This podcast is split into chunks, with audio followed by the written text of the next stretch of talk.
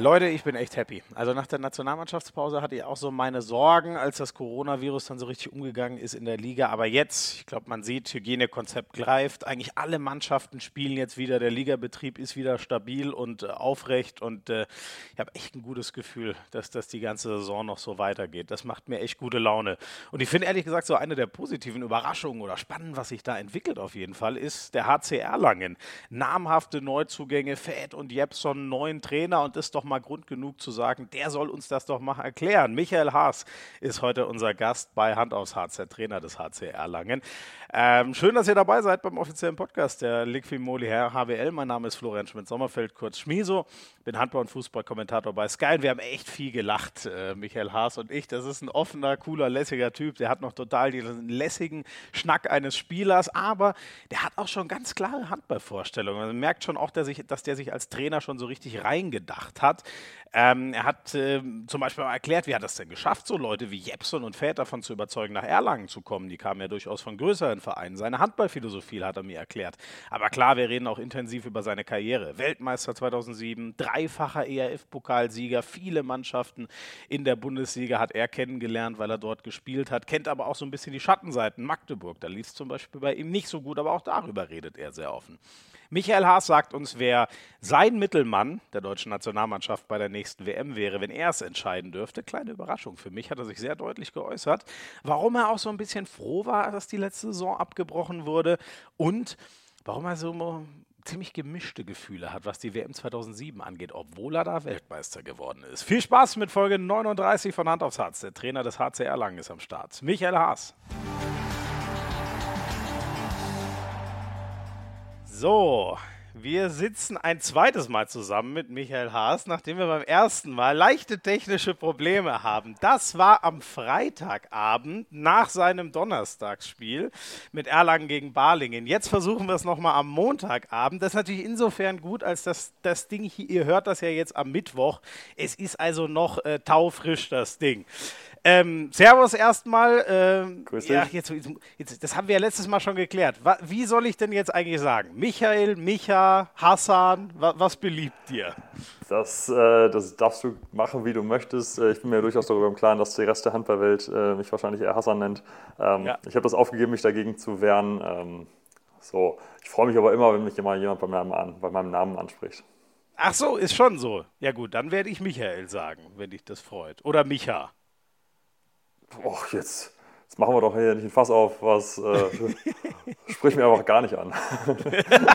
das ist schwierig in so einem Podcast zu zweit, ja, aber ich, man kann ach, den komm, Namen umgehen. Bleiben wir, ja, du, du machst das ähm, schon, du bist ja Profi. Wo, wo, kommt der Name her? Es ist äh, von alten Mannschaftskameraden, ne? Ja, das war so ein Mix äh, aus einem, ein russischer Trainer mit einem alten isländischen Haudegen, die sich im Training äh, auf Deutsch über den 17-Jährigen unterhalten haben, von dem keiner den Namen wusste. Also das war in dem Fall ich. Äh, und das kam dann dabei raus. Okay, okay. Achso, das muss ja noch, das muss ja noch ganz früh in deiner Karriere, also Essener Zeit logischerweise ja, genau. ja, ja. gewesen das sein. War in, ja. Das war in Essen irgendwann um 2002 rum. Ja. Und ja, so, so alt ist die Nummer schon. Ähm, über deine Anfänge reden wir natürlich in Rubrik 2 dann ausführlich. Jetzt kommen wir erstmal zum Aktuellen. Wie gut hast du denn inzwischen dieses Wahnsinnsspiel gegen Balingen verdaut? Wahnsinnsspiel klingt erstmal irgendwie so ein bisschen positiv belegt. Ähm, ja, ich naja, das dir jetzt mal freistellen, wie du es nennst. Ja, wir haben uns ja am, am, Freitag kurz gesprochen, da hast du mir, glaube ich, angemerkt, dass ich noch ein bisschen angefressen war. ähm, grundsätzlich ist das immer noch genauso ärgerlich, wie das äh, am Donnerstag direkt nach dem Spiel war. Aber ich meine, wir können das jetzt nicht mehr ändern. Das war sehr, sehr bitter. Das war auch nach dem Spielverlauf in meinen Augen immer noch unnötig. Ähm, ja. Aber gut, so, solange wir daraus lernen, was da schiefgelaufen ist, ähm, müssen wir jetzt einfach da weitermachen. Es ist trotzdem ja. einfach immer noch sehr ärgerlich. Ja. Ich will eigentlich auch gar nicht in der Wunde stochern, aber wer es vielleicht nicht gesehen hat, es war schon kurios, weil äh, ihr, ihr, seid in der ersten Halbzeit überlegen, seid auch zu Recht mit vier Toren in der Pause in Front, kommt dann raus, legt gleich nochmal zwei nach und das war so ein Moment, wo man als Außenstehender denkt, ja gut, 18-2, äh, ich habe euch ja gerade erst kommentiert, da habt ihr einen sehr stabilen Eindruck gemacht mit, gegen Stuttgart. Äh, da denkt man, gut, da passiert jetzt nichts mehr. Was ist denn dann passiert? Naja, im Grunde war wahrscheinlich in unseren Köpfen genau das Gleiche, wie du sagtest, gerade bei den Außenstehenden. Das Ding ist gelaufen. Äh, mhm. und war es aber nicht. Ich meine, wir haben immer mal wieder so kleine Schwächephasen dabei, aber äh, in dem Moment haben wir halt komplett abgeschaltet und in dem Moment, als es dann wirklich nochmal eng war, waren wir einfach nicht mehr bereit, da den, den Kampf richtig anzunehmen. Und äh, ich meine, wie das halt so ist in so Spielen, dann, äh, wenn da die vermeintliche, schon, schon Rückstand liegende Mannschaft auch mal Morgenluft wettert, mhm. Dann äh, können die wahrscheinlich auch eine, eine, Waschmaschine von der Mittellinie ins Tor werfen und das fällt alles rein. ähm, und so war es dann auch. Da lief bei uns einfach nicht mehr viel zusammen und äh, bei Balling halt schon. Ja, und vor allem Balingen ist ja auch so eine Kämpfertruppe. Ne? Also die sind, äh, die, die stecken ja auch nicht auf. Das ist so eine Mannschaft, gegen die kann es einem halt mal passieren, ne? wenn man ein bisschen runterschaltet. Ja, ich meine, das kann ja grundsätzlich natürlich gegen jede Mannschaft passieren, aber gerade Balingen ist ja schon dafür bekannt, dass sie äh, über enorme Kampfkraft verfügen. Das wussten wir auch alles. Das ist ja nicht so, dass, dass wir denken, ja, Jungs, wenn wir, wenn wir einmal mit sechs vorne sind, ist das Ding gelaufen. Äh, das, ist so, aber im Unterbewusstsein spielen sich dann da wahrscheinlich doch Dinge ab, die man besser besser nicht zulässt. Ja, ja. Ist es nicht, oh Gott, jetzt habe ich, ich glaube, es gibt ja diese legendäre Statistik, die wir äh, äh wissen durch diese MVP-Taskforce, dass die Mannschaft, die, glaube ich, das 17. Tor macht, zu 90 Prozent gewinnt. In eurem Fall ist es natürlich besonders krass. Ich glaube, es ist das 17. Tor, dass ihr bei 17, 12, äh, da sind es ja wahrscheinlich dann 99 Prozent der Spiele, dass es dann trotzdem nicht geklappt hat. Aber egal, ich wollte ja, ja eigentlich warum gar nicht mir sowas keiner vorher? Das höre ich, hör ich gerade zum ersten Mal. Äh, das ist natürlich schlecht. Dann hast du dich ja jetzt als nicht Hand aufs Harz-Hörer geoutet. Oh, oh fies, fies. Nein, Schwan, das, hat, das hat, war ein Beispiel, was ich hoffe, ich habe jetzt die richtige Zahl, aber es war wirklich krass.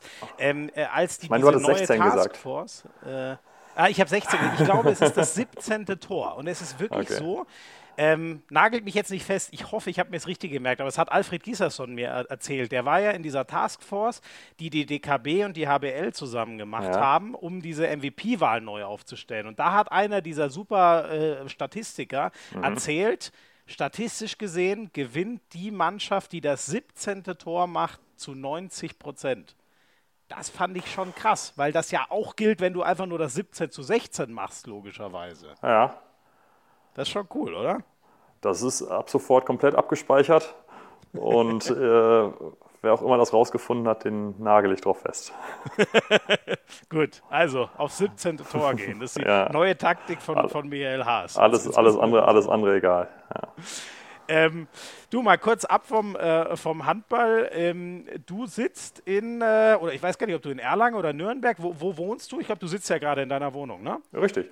Ähm, das Dorf, wo ich wohne, das heißt Uttenreuth. Ui, okay, das Kennst sagt mir nichts. Das ist wo ungefähr? Nee, das, das, ist direkt neben, neben Erlangen. Also es ist ein, ein, wenig außerhalb, aber Aha. wirklich nur ein wenig außerhalb. Und äh, ja, aber da gibt es alles, gibt's alles, was man braucht. Also es gibt wenig, manchmal wenig Grund, sich hier von dir, von dir wegzubewegen. wie, wie viel, äh, von wie viel hundert oder tausend Einwohnern reden wir da? So etwa. Ja, okay, so. also klein. Und da hast du jetzt keine Sorge, dass wenn hier Millionen von Handballfans diesen Podcast hören, die dann alle bei dir vor der Tür stehen, weil in dem Ort wird dein Haus ja leicht zu finden sein, nehme ich jetzt mal an. Äh, die Angst hält sich tatsächlich in Grenzen. Das ist ja zum, äh, zum Glück im Handballsport nicht. Und äh, ja, nee, also, also wirklich nicht. Und, und das muss man auch erstmal finden, dieses ja.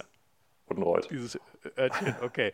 ähm, und äh, was treibst du so, wenn du gerade eigentlich nicht im, äh, auf dem Handballfeld oder in der Halle stehst und so? Was, was machst du gerade in der Zeit, wo man ja durch Corona leider nicht viel machen kann? Oder hast du eh keine Freizeit zeitmäßig? Also ich muss tatsächlich sagen, ehrlich gesagt hat gerade der Tag ein, zwei Stunden zu wenig. Ähm, mhm. klar ist es natürlich einfach viel zu tun. Ne? Ich meine, ich hatte jetzt lange Zeit noch das komfortable Leben als Spieler. Das war ja äh, im Nachhinein betrachtet echt recht entspannt. ähm, Jetzt ist es halt einfach, äh, einfach viel Arbeit, viel Video, viel Trainingsvorbereitung, viel so, so Zeug, was, was so Trainer halt machen müssen. Mhm, mh. ähm, ja, und ansonsten, wenn da mal Luft ist, dann äh, warten hier zu Hause auf mich zwei kleine Kinder mit äh, einer ist äh, dreieinhalb. Die eine ja. wird, jetzt, wird jetzt nächste Woche ein Jahr. Ähm, die haben halt auch so ihre Forderungen.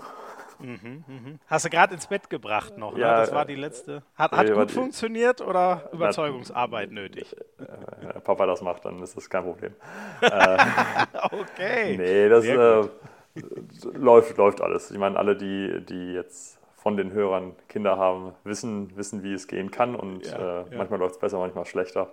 Ja. Aber äh, jetzt gerade momentan bin ich sehr zufrieden, haben die Sache eigentlich ganz gut im Griff. Ja.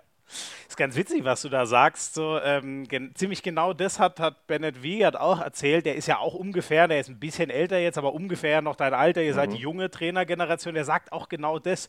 Ey, als Spieler, ey, das hätte ich viel mehr genießen sollen. Da sagt mir der Trainer, lauf da lang, mach das. Eigentlich musst du gar nichts machen, außer ein bisschen körperlich fit bleiben und Handball spielen. Und jetzt hat die richtige Arbeit angefangen. Das geht dir also auch schon. Das merkst du jetzt auch schon sehr schnell. Das merke ich und ähm, ich muss aber auch sagen, mir gingen alle Trainer, Benno war da auch gar nicht derjenige, die, also ich, ich kenne so ein paar Ex-Spieler, die dann Trainer geworden sind und deren erster Satz im Gespräch war immer, ja, genieß deine Zeit als Spieler. Und da habe ich leider auch innerlich die Augen verdreht und gesagt, ach komm, ey, lass mich jetzt in Ruhe. Ich, ich, ich finde, mein Leben ist anstrengend genug als Spieler. Und ja, ja jetzt bin ich selber einer von denen. Ja. ja. Und wie ist es so mit der körperlichen Komponente? Weil ich sage mal, das ist ja das Einzige, wo man nicht mehr so gefordert ist. Ihr müsst natürlich komplett austrainiert sein. Allein, also erstens, um gescheit Handball spielen zu können, zweitens auch, um gesund zu bleiben. Das ist ja so der einzige Druck, äh, den man als Trainer jetzt nicht mehr hat, oder? Also ich würde mir erstmal trotzdem wünschen, gesund zu bleiben. Ähm äh, nein, da hast du recht. Nur du musst nicht mehr so auftrainieren, hoffe ich, wie vorher. Ja, das ist natürlich richtig. Ähm, ich meine, grundsätzlich sagt man ja eigentlich, dass ein, ein, Sportler oder ein ehemaliger Sportler schon so einen gewissen Bewegungsdrang hat. Mhm. Ähm, ich muss ja ehrlich zugeben, dass ich jetzt gerade so die ersten Monate nach äh, Karriereende ein echtes Motivationsloch hab, hatte, was mhm. Sporttreiben anging. Weil ja. ich einfach so wirklich die letzten Jahre einfach echt so viel gemacht habe. Und äh, es kommt jetzt aber langsam wieder. Also mhm. natürlich äh, auch um dem körperlichen Verfall entgegenzuwirken. ähm, äh, bin ich doch jetzt gerade langsam dabei, wieder so ein bisschen Sport zu treiben. Verfall ist natürlich ein sehr schönes und hartes Wort. Ähm, was machst du so? Ist klassisch Laufen gehen oder Radfahren oder was? was ja, ich taste mich so da gerade so langsam wieder ran. Also ich, äh, klar, jetzt äh, stures Laufen gehen ähm, ist natürlich effektiv, aber eigentlich nicht, also war noch nie das, das Mittel meiner Wahl, aber ich fahre ich fahr gerne Rad und halt schon, ich habe es tatsächlich auch mal gemacht, mir ein bisschen laufen zu gehen. Ähm, das Angenehme dabei ist, dass da keiner an der Seitenlinie steht und mir sagt, wie schnell ich laufen muss mhm. oder wann ich laufen muss. Deswegen, ähm, so Freizeitsport hat doch auch seinen Wert. Ja. ja, stimmt, da ist man ungezwungen, es soll ja eigentlich einfach nur Spaß machen. Ne? Also, und wenn man so den Schweinehund mal überwunden hat, tut es ja in der ah. Regel auch. Wie, ähm, wie gut fühlst du dich schon so angekommen? Es war ja durchaus deine Anfangszeit etwas ähm, turbulent, sage ich mal, dadurch, dass ihr ein äh, sehr wildes letztes Jahr mit Trainerwechseln, also als du eigentlich noch äh, Spieler äh, warst und dann so den schleichenden Übergang gemacht hast, ihr hattet ja ein sehr turbulentes Jahr, du hast dann übernommen, dann kam Corona. Wie, wie ist so dein Einstand inzwischen? Fühlst du dich im Trainergeschäft angekommen? Äh, ja, auf jeden Fall. Also das muss ich sagen, da auch die, die Corona-Zeit war da gar nicht so unhilfreich. Einfach aus mhm. dem Grund auch ein bisschen Abstand zu gewinnen und auch einfach um so ein bisschen sich auf ein paar Sachen vorzubereiten. Deswegen ähm, hat mir dann letztendlich, als es dann wirklich dann endlich losging im Training, hat mir der Rollenwechsel gar nicht so viel ausgemacht. Ich meine, natürlich, ich kann mich jetzt nicht hinstellen und, und, Sprüche klopfen wie die ganzen Trainer, die seit 100 Jahren im Geschäft sind. Natürlich ist vieles noch neu für mich, ja, ja. viele Situationen, aber ähm, natürlich habe ich mir in der ganzen Zeit, die, die ich halt zum Glück hatte, auch viele Gedanken gemacht und äh, was ich so mache, da steckt schon ein Plan hinter. Und ich bin auch der festen Überzeugung, dass es, dass es so irgendwann funktionieren wird, was ich mir da vorgenommen habe. Ähm, aber wie gesagt, trotzdem, es ist schon einfach vieles noch neu. Aber mit, dem, mit der Rolle jetzt kann ich mich sehr gut anfreunden gerade. Mhm. Mir hat das Schwalbe mal so erklärt, äh, der hat ja auch einen sehr schnellen Spieler-Trainer-Übergang damals noch in Wallau gehabt. Ähm, der hat mir das mal so erklärt, da, dass er so sich als totalen Lehrling gesehen hat und meinte, ey, ähm, äh, teilweise irgendwie, äh, also allein auf solche Sachen mal zu achten, dass du nach jeder Auszeit wieder sagst, die sechs gehen jetzt übrigens auf Feld, aufs Feld und so. Das sind ja alles Sachen, die du als Spieler nicht machen musst und so. S sind das so kleine Sachen oder woran machst du es jetzt fest, wo du sagst, vieles ist noch neu? Äh, das, das, ist genau der Punkt. Manche sind so Kleinigkeiten, die man äh, einfach manchmal vergisst. Ähm, was mir da zum Beispiel sehr geholfen hat, war die Phase, wir hatten ja die Saisonvorbereitung einfach so ein bisschen zweigeteilt. Das heißt, wir hatten eine drei Wochen Vorbereitungsphase, in der es eigentlich ohne Druck, ohne Spiele, mhm. äh, nur so ein bisschen um Trainieren ging. Und das hat mir einfach sehr verholfen, einfach schon auch im Training, einfach so ein bisschen zu lernen, wie das so abläuft. Ähm, und, und, klar, eine der größten Herausforderungen ist mit Sicherheit das, das Coaching im Spiel. Ja. Äh, wo man einfach mit jedem Spiel dazu lernt. Also das Äh, das ist ja auch ein ganz anderer Stresspegel, den man da hat, als, als man das als Spieler gewöhnt ist. Muss ich, gebe ich auch ehrlich zu, das ist was völlig anderes. Ob du, selbst wenn du 16 Minuten gespielt hast und völlig platt bist, das ist eine andere Art der Anspannung als, als mhm. Trainer, wenn man da relativ machtlos doch an der Seite steht. Mhm. Äh, was äh, lernst du dann zum Beispiel aus so einem Balingen-Spiel? Hm. Du, da wird natürlich jede Entscheidung, jede Auswechslung, jede Auszeit hinterfragt man da im Nachhinein und, und denkt mhm. sich, ja, das war vielleicht dann doch nicht der perfekte Moment. Ne? Wo du natürlich im Spiel bist du immer davon überzeugt, was du tust, ist ja klar. Mhm. Ähm, aber da sind auf jeden Fall immer im Nachhinein, im Nachhinein natürlich Dinge dabei, wo du denkst, ja, das hätte man smarter lösen können. Mhm, mh. Weil du einfach siehst, zum Beispiel der Spieler, den ich dann bringe, funktioniert nicht oder die Abwehrformation hat dann doch nicht so funktioniert, wie ich es mir gewünscht genau, hätte. So. Genau, das ist dann, ähm, wenn man halt denkt, okay, das, das war der Plan, das hat nicht funktioniert, warum hat das nicht funktioniert? Okay, war vielleicht, waren vielleicht doch die falschen Leute auf der Platte oder ja. ja. Ich meine, das ist jetzt klar, nach so einem, so einem Spiel äh, denkt man ein bisschen mehr drüber nach als, als nach anderen Spielen, aber ja, ja es ist einfach, es ist ja ein komplexes Feld. Ne? Da hat ja jede, jede Kleinigkeit, die man da tut, hat ja auf irgendwen irgendwelche Auswirkungen. Das, was den Job aber auch oder was unseren ganzen Sport ja einfach so spannend auch macht. Ich höre viel von Trainern, ähm, dass das eigentlich so mehr die Herausforderung ist, so das Zwischenmenschliche, alle Spieler so ein bisschen glücklich zu machen, denen ihren Wert zu geben und so, dass das sogar das viel Schwierigere ist als jetzt zum Beispiel das rein taktische. Hast du das Gefühl auch oder was fordert dich aktuell am meisten? das ist tatsächlich ein, ein Riesenpunkt, weil es, ich meine, wenn ich jetzt über Erfahrung spreche, dann kann ich ja nur aus der Erfahrung als Spieler sprechen. Mhm. Und äh, die Erfahrung, die man einfach hat, ist, dass die Mannschaften erfolgreich waren, in denen so dieses ganze Gefüge einigermaßen funktioniert hat, wo jeder so seine ja. Rolle hatte, wo jeder, äh, jeder sich irgendwie gewertschätzt fühlte. Und das ist, glaube ich, ein ganz, ganz großer Schlüssel, weil äh, ich habe auch schon, schon die besten Spieler, wenn die in einem mentalen Tief waren oder wenn die einfach gerade nicht gut drauf waren, dann spielen die auch schlecht. Ja, deswegen dann so, das, so, so, Mannschaftssport oder eigentlich jeder Sport spielt sich ja einfach zum großen Teil im Kopf ab. Und da hat man einfach im Prinzip unbegrenzte Einflussmöglichkeiten, sowohl im positiven als auch im negativen Sinne. Wo setzt du denn da an? Schaust du, dass du sehr viel kommunizierst mit deinen Spielern oder schaust du, dass du sehr klare Rollen in deiner Mannschaft verteilst? Oder wie ist so da dein Zugang, um dem gerecht zu werden?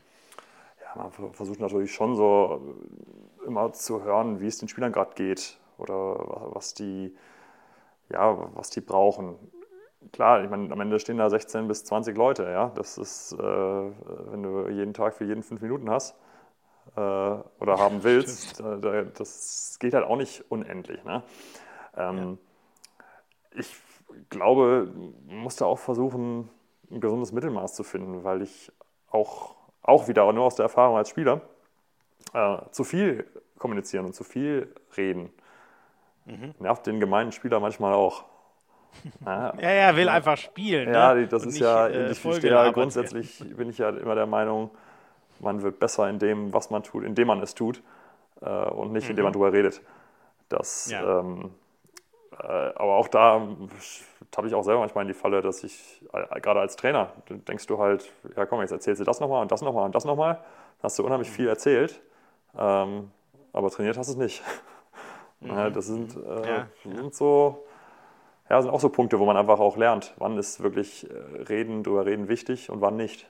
Hilft es dir eigentlich jetzt aus ähm, sowohl kommunikativer, aber vor allem vielleicht auch so aus taktischer Sicht, dass du äh, Mittelmann warst? Weil ich würde sagen, das ist ja schon der Spieler, der das auf dem Feld schon am meisten vereint, was der Trainer dann auch können muss. Ist das so? Naja, mit Idealfall solltest du als Mittelmann das Spiel schon einigermaßen verstanden haben oder zumindest auch schon mal so ein bisschen verantwortlich dafür gewesen sein, was auf dem Feld passiert. Ich meine, das war ich jetzt schon ein, zwei Mal in meiner, in meiner Karriere. ähm, das Ding ist aber trotzdem, also mal, hätte ich mich als Spieler so krass mit dem Handballsport an sich oder auch mit der Taktik auseinandergesetzt, wie ich das jetzt tue oder tun muss, dann wäre ich wahrscheinlich noch ein richtig guter geworden. Und deswegen, ähm, also das ist, ist einfach nochmal eine andere Nummer. Mhm. Aber sag mal, was sind das dann für Sachen? Also guckt man sich taktische Optionen, Spielzüge oder wo gräbst du dich gerade rein, was als Spieler eigentlich, ähm, ja, was du als Spieler nicht gemacht hast? Naja, das Ding ist ja, dass als Spieler, also gerade wenn ich so an die letzten Jahre denke, dann sucht man sich ganz viele Lösungen fürs Spiel, sucht man sich auch aus seiner Erfahrung auf dem Feld. So, das heißt, du hast was, eine Aktion gemacht, die hat funktioniert oder sie hat nicht funktioniert und daraus lernst du. So, jetzt mhm. stehe ich nicht mehr am Feld. So, ich äh, kann also gucken, was funktioniert, sehe ich nur aus Video gucken. Na, ich sehe, ja. was mhm. macht der Gegner, was machen wir. So, und das ist erstmal ein ganz anderer Zeitaufwand, weil du ja, äh, du, du, du, man guckt einfach unheimlich ja. viel Handball. Ja, ich gucke viel mehr Handballspiele jetzt, als ich das auch noch in meiner Zeit als Spieler getan habe. Ähm, mhm. Dadurch sieht man auch viel mehr, was gerade so up to date ist. Und ähm, ja, das ist, ist einfach, man, man, kriegt viel mehr mit, fängst dann automatisch an, mehr darüber nachzudenken, was macht man eigentlich, warum macht man das. Ähm, ja, das ist einfach äh, in erster Linie sehr, sehr viel Videoarbeit. Ne? Und, aber wie du eben gesagt hast, das war das Thema von vorhin, das ist nur ein Punkt von dem Ganzen. Ne? Du kannst, ja, du kannst ja, wahrscheinlich ja. Äh, diese Statistiken rauf und runter dividieren. Äh, werfen deine Spieler den Ball im richtigen Moment nicht ins Tor, zum Beispiel beim Tor Nummer mhm. 17, äh, verlierst du halt das Spiel. so ist es. Ähm, wie ist denn der, äh, äh, gibt es da einen Rahmen, den wir uns vorstellen können? Sagen wir mal für ein Bundesligaspiel, wie lange machst du zum Beispiel Gegneranalyse? Wie viel schaust du dir von einem kommenden Gegner an Videomaterial an in, in Stunden? Ah, ja, bin ich auch noch dabei, so aus den Weg zu finden. Ich kann es also gerade nicht ganz genau dokumentieren, äh, nicht ganz genau sagen, mhm. wie viel das in Stunden ist. Ich mache auch dann nicht nach zwei Stunden Schluss, wenn ich der Meinung bin, jetzt sind zwei Stunden rum. Ähm, ja. ja. man guckt immer so irgendwas zwischen äh, drei und fünf Spiele vom Gegner, ja. Ähm, mhm. Ja, schon so viel. Mhm. Ja, das, das, das, schwankt ja auch. Dann hängt das ja auch von verletzten Situationen ab. Das ist, nochmal, ich bin ja ganz vorsichtig mit dabei, jetzt hier die, äh, die, die äh, wie sagt man denn, die so, Kern, die, Weisheit die, Kern, die Weisheiten, wie, wie so die Alltag eines Trainers äh, aussieht. Ich mache das gerade ja. seit 100 Tagen. Äh, nur ja. trotzdem bin ich auch der Meinung, in dieser ganzen Videosache, man kann sich da auch verlieren drin. Ne? Ja, ja, das mhm. ist ja überhaupt. Ja, aber das ist ja ganz interessant, genau. Ich wollte ja nur in etwa mal so einen Anhaltspunkt. Und, und kannst du uns sagen, was ist denn gerade eigentlich so State of the Art? Was, was hast du rausgelernt, woran sich Spiele entscheiden? Kann man das auch auf, auf ein paar Punkte runterbrechen? Ja, klar gibt es Sachen, die sehr modern sind. Ne? Ich meine, also als ich da angefangen habe mit dem ganzen Bums, äh, da wurden auch einfach viel, äh, viele große Bewegungen, da wurden die großen Shooter in Bewegung gebracht. Die kamen dann mit 40 Meter Anlauf und äh, haben den Ball ins, ins Tor gekeult. Das ist ja heute alles nicht mehr so. Das ist ja alles viel, viel schneller geworden. Es ist viel mehr auf Zweikampf. Ne? Das ist, es gibt manche Spiele, die guckst du an und denkst, ja, was, wo ist jetzt der taktische Kniff? Und äh, klar gibt es da immer Details und dann guckst mhm. die Endsituation ist dann immer, dass irgendeiner äh, mit, mit hoher Qualität und natürlich gut rausgespielt einen Zweikampf führt. Mhm. Ja, mhm. und ja. Äh, ich meine, klar kannst du es darauf hinunterbrechen. Gewinnst du deine Zweikämpfe, äh, mhm. kannst du auch einen Vorteil rausziehen. Das ist gerade auch bei den Top-Mannschaften oder wenn du die, die Top-Spiele siehst, da geht es dann auch manchmal nicht mehr um, um und dass, dass, du den Ball dreimal schnell hin und her spielst, äh, in die richtige Lücke läufst und äh, du wirfst frei aufs Tor. Das ist am Ende, mhm. musst du schon mal einen Zweikampf gewinnen. Ja, ja, ja. Ja, oft geht es ja um den Weg dahin. Ne? Wie bringe ich genau. meinen besten Spieler gegen den passenden Abwehrspieler in 1 gegen 1? Richtig, dann, ne? genau, das, genau das ist gerade so, so der Punkt. Dass, äh, mhm. Das sieht man in vielen Mannschaften unterschiedliche Ansätze, die Ideen, wie kriege ich diese Spieler in die jeweilige Position. Ja. Wie ist denn eigentlich so dein Idealbild? Wie soll denn, wenn wir offensiv erstmal anfangen, wie soll der HCR Langen unter dir spielen? Wie soll das aussehen? Auf was soll das rauslaufen? Was soll die Stärke sein? Ja, gut, unsere Mannschaft ist jetzt dadurch ausgezeichnet, dass sie eine ganze Menge Wurfkraft hat, natürlich. Ne? Wir, können, wir können den Ball ziemlich feste von ziemlich weit weg aus vielen Positionen ins Tor werfen. So. Ja. Ähm, was, das, was, also wir kriegen das schon auch hin, die Jungs in Position zu bringen. Ähm, auf der anderen Seite sagt natürlich dann, die, die Abwehr sagt natürlich, ja, okay, wenn, wenn die werfen können, gehen wir einen Schritt weiter raus, lassen wir sie nicht werfen. Ja, und genau da finde ich halt, das schafft man manchmal nicht mit vorgefertigten Spielzügen. Ja, ich, mein Traum ist immer so, dass die Leute zusammen Handball spielen. Dass man, dass man nicht nur, dass man auch so ein bisschen aufeinander reagiert, dass man die Situation einschätzt. Ne? Ich meine, das ist, da werden viele wahrscheinlich sagen, das ist die hohe Kunst im Handball, dass du, mhm. dass du nicht alles vorgefertigt haben musst. Aber ich halte das Ganze am Ende noch immer noch für ein Spiel. Mhm. Und äh, wie gesagt, ich würde mir einfach wünschen, dass die Jungs so zusammenspielen, dass sie unsere Werfer in Position kriegen. Und wir haben natürlich auch andere Spielertypen. Wir haben auch, auch, auch zweikampfstarke Spieler. Mhm. Dass sich da einfach so ein, so ein perfekter Mix ergibt, dass wir im Idealfall auf jede Antwort der Abwehr wieder eine Antwort haben. Aber Eigenverantwortung, der Spieler spielt also ein, äh, eine hohe Rolle, das höre ich schon so raus. Ja, auf jeden Fall. Das ist, ich meine, ich habe in den letzten Monaten auch, auch viel drüber nachgedacht oder viel mit den Leuten auch drüber gesprochen, was ist eigentlich ein guter Spieler? Und mhm. da, klar, hast du dann auf der einen Seite, können die. Können die Sander Sargosen. Der ist zum Beispiel nicht schlecht, ja. Das, kann, das ist, kein, ist kein schlechter. Ähm, ja, das ist ja so ein Beispiel. Ich meine, es gibt Spieler, die, die können hoch springen, die können feste werfen und die, die können alles. Ähm, aber ich glaube, ein ganz großer Faktor und was manchmal auch unterschätzt wird, ist, sind so, ist Entscheidungsfähigkeit. Ne? Können die den Ball im richtigen Moment mit einem, mit einem guten Pass zum Mitspieler spielen? Und ja. das, äh, ich mag das immer, wenn ich Spieler sehe, die den Ball einfach genau im richtigen Moment zum richtigen Mann spielen.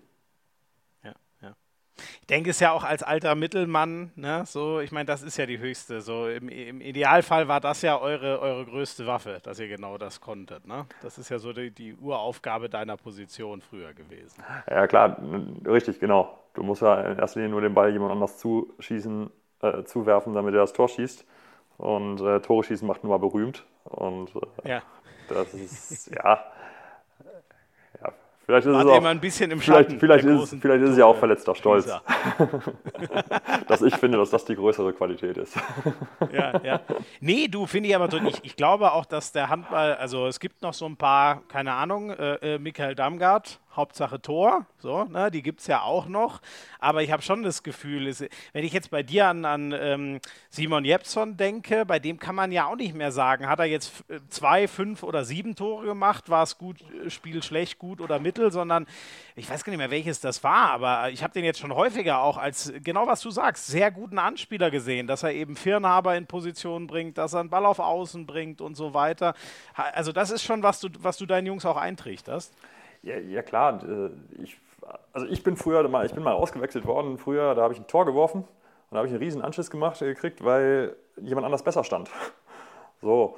Und nee, äh, das ist, ja, das ist, das ist bei mir ziemlich, ziemlich tief verankert, dass man, äh, dass nicht jede Aktion, auch die ein Tor bringt, vielleicht die perfekte war. Und mhm. ähm, also natürlich brauchst du auch diese Waffen. Und du wirst, manche Spiele wirst du nicht gewinnen, wenn du nicht jemanden, wie du gerade sagst, als Beispiel Damgard, wenn, du nicht in deinen Reihen hast, der dir einfach den Ball nimmt und ins Tor schmeißt. Das ist, mhm. diese Spieler brauchst du auch. Die, die sind auch die, die mhm. Spieler entscheiden. Ne? Aber ja, in meiner verklärten Vorstellung vom Handballspiel greift das alles noch so ganz, ganz klasse ineinander. Aber das ist ja spannend. Äh, was ist denn aus der guten alten Wer trifft, hat Recht-Regel geworden? Das ist doch die alleroberste in jedem äh, Sport. Jetzt hatten wir tatsächlich gerade ein, äh, ein, technisches Problem. Du warst kurz gehangen. Ich hatte gerade ganz, so, äh, ganz lange nur eine Großaufnahme von deinem Gesicht auf meinem Bild. Ah, okay, oh Gott, das möchte ich dir nicht zumuten. Ähm, ich habe gefragt, was ist denn aus der guten alten Wer trifft, hat Recht-Regel geworden? Ja, die, ja die, die, gilt ja auch, nur da hat man mich damals halt gebrochen. Das ist, äh wer, wer, war das denn? Wer, welcher Trainer war das? Also ich meine, das war der Juri Schäftow. Der hat, äh, weiß ich noch, da war ich ja so ein ganz, ganz junger Spieler, war dann auf dem Feld, habe da ein Tor gemacht, habe mich gefreut wie Bolle. Und dann musste ich aber, damals war noch, äh, der Handball noch nicht ganz so schnell war, hatte man manchmal. Zeit, da wurde man so zur Seitenlinie gerufen da habe ich dann viel Zeit verbracht manchmal, da ich dann immer nach, nach irgendwelchen Aktionen so zur, Außen, zur Auswechselbank gerufen wurde. Geil, ey, Und da habe ich noch so kleine, so kleine Zwiegespräche, äh, ja. die ab und zu auch mal äh, Lob beinhalten, aber äh, ganz oft halt auch Kritik. Und mhm. da hat er halt gesagt, mhm. ja, gutes Tor, aber nee. Mhm, mhm. aber das wäre besser. Ja. Ist ja krass, okay. Aber ich, ich hoffe, das, äh, oder das heißt, ich hoffe, aber das tust du deinen äh, äh, Spielern aber nicht an, ihnen das auch so weiterzugeben. Nein, nein, nein. Bei mir hat, wer ein Tor wirft, hat immer recht, ist ja klar.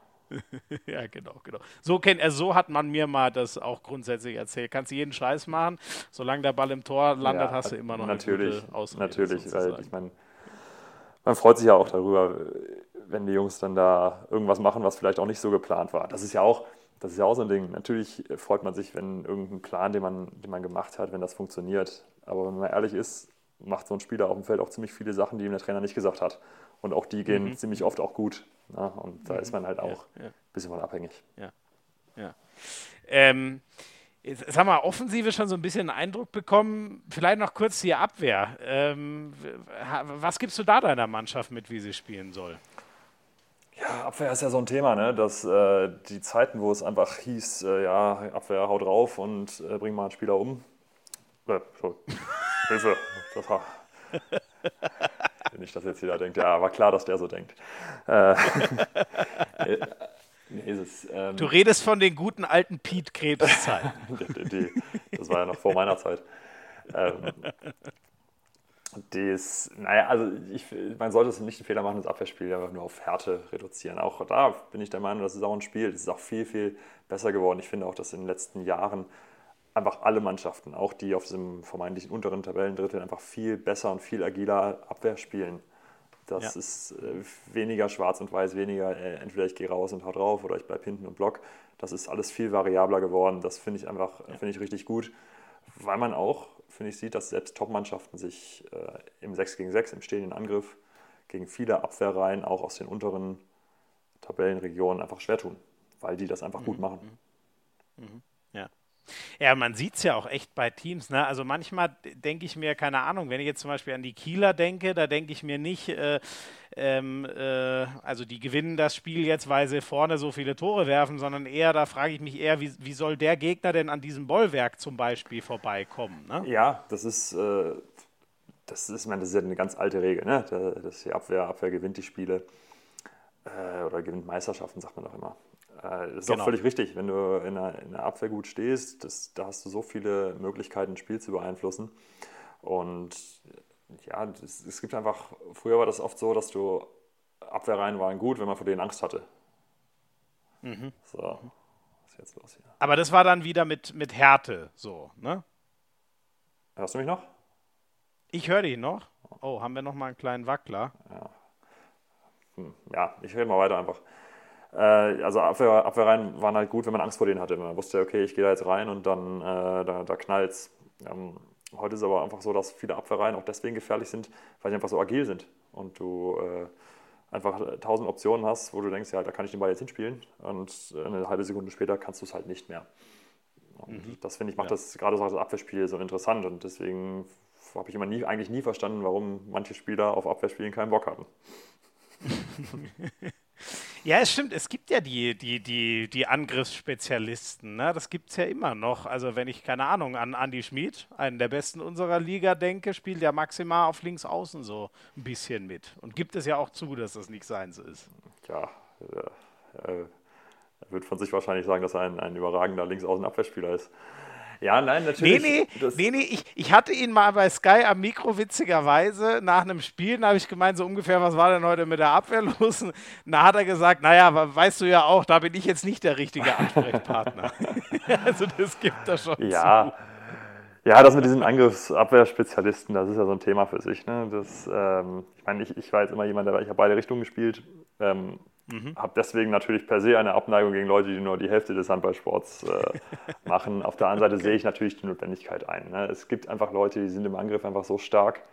Entweder musst du Pause geben in der Deckung oder manche können es auch einfach nicht. Ähm, mhm. Ja, ja, ich wollte gerade fragen, ob der Simon Jepson dann keine Zukunft bei dir hat. Ja, das ist übrigens auch entgegen der landläufigen Meinung kein schlechter Abwehrspieler.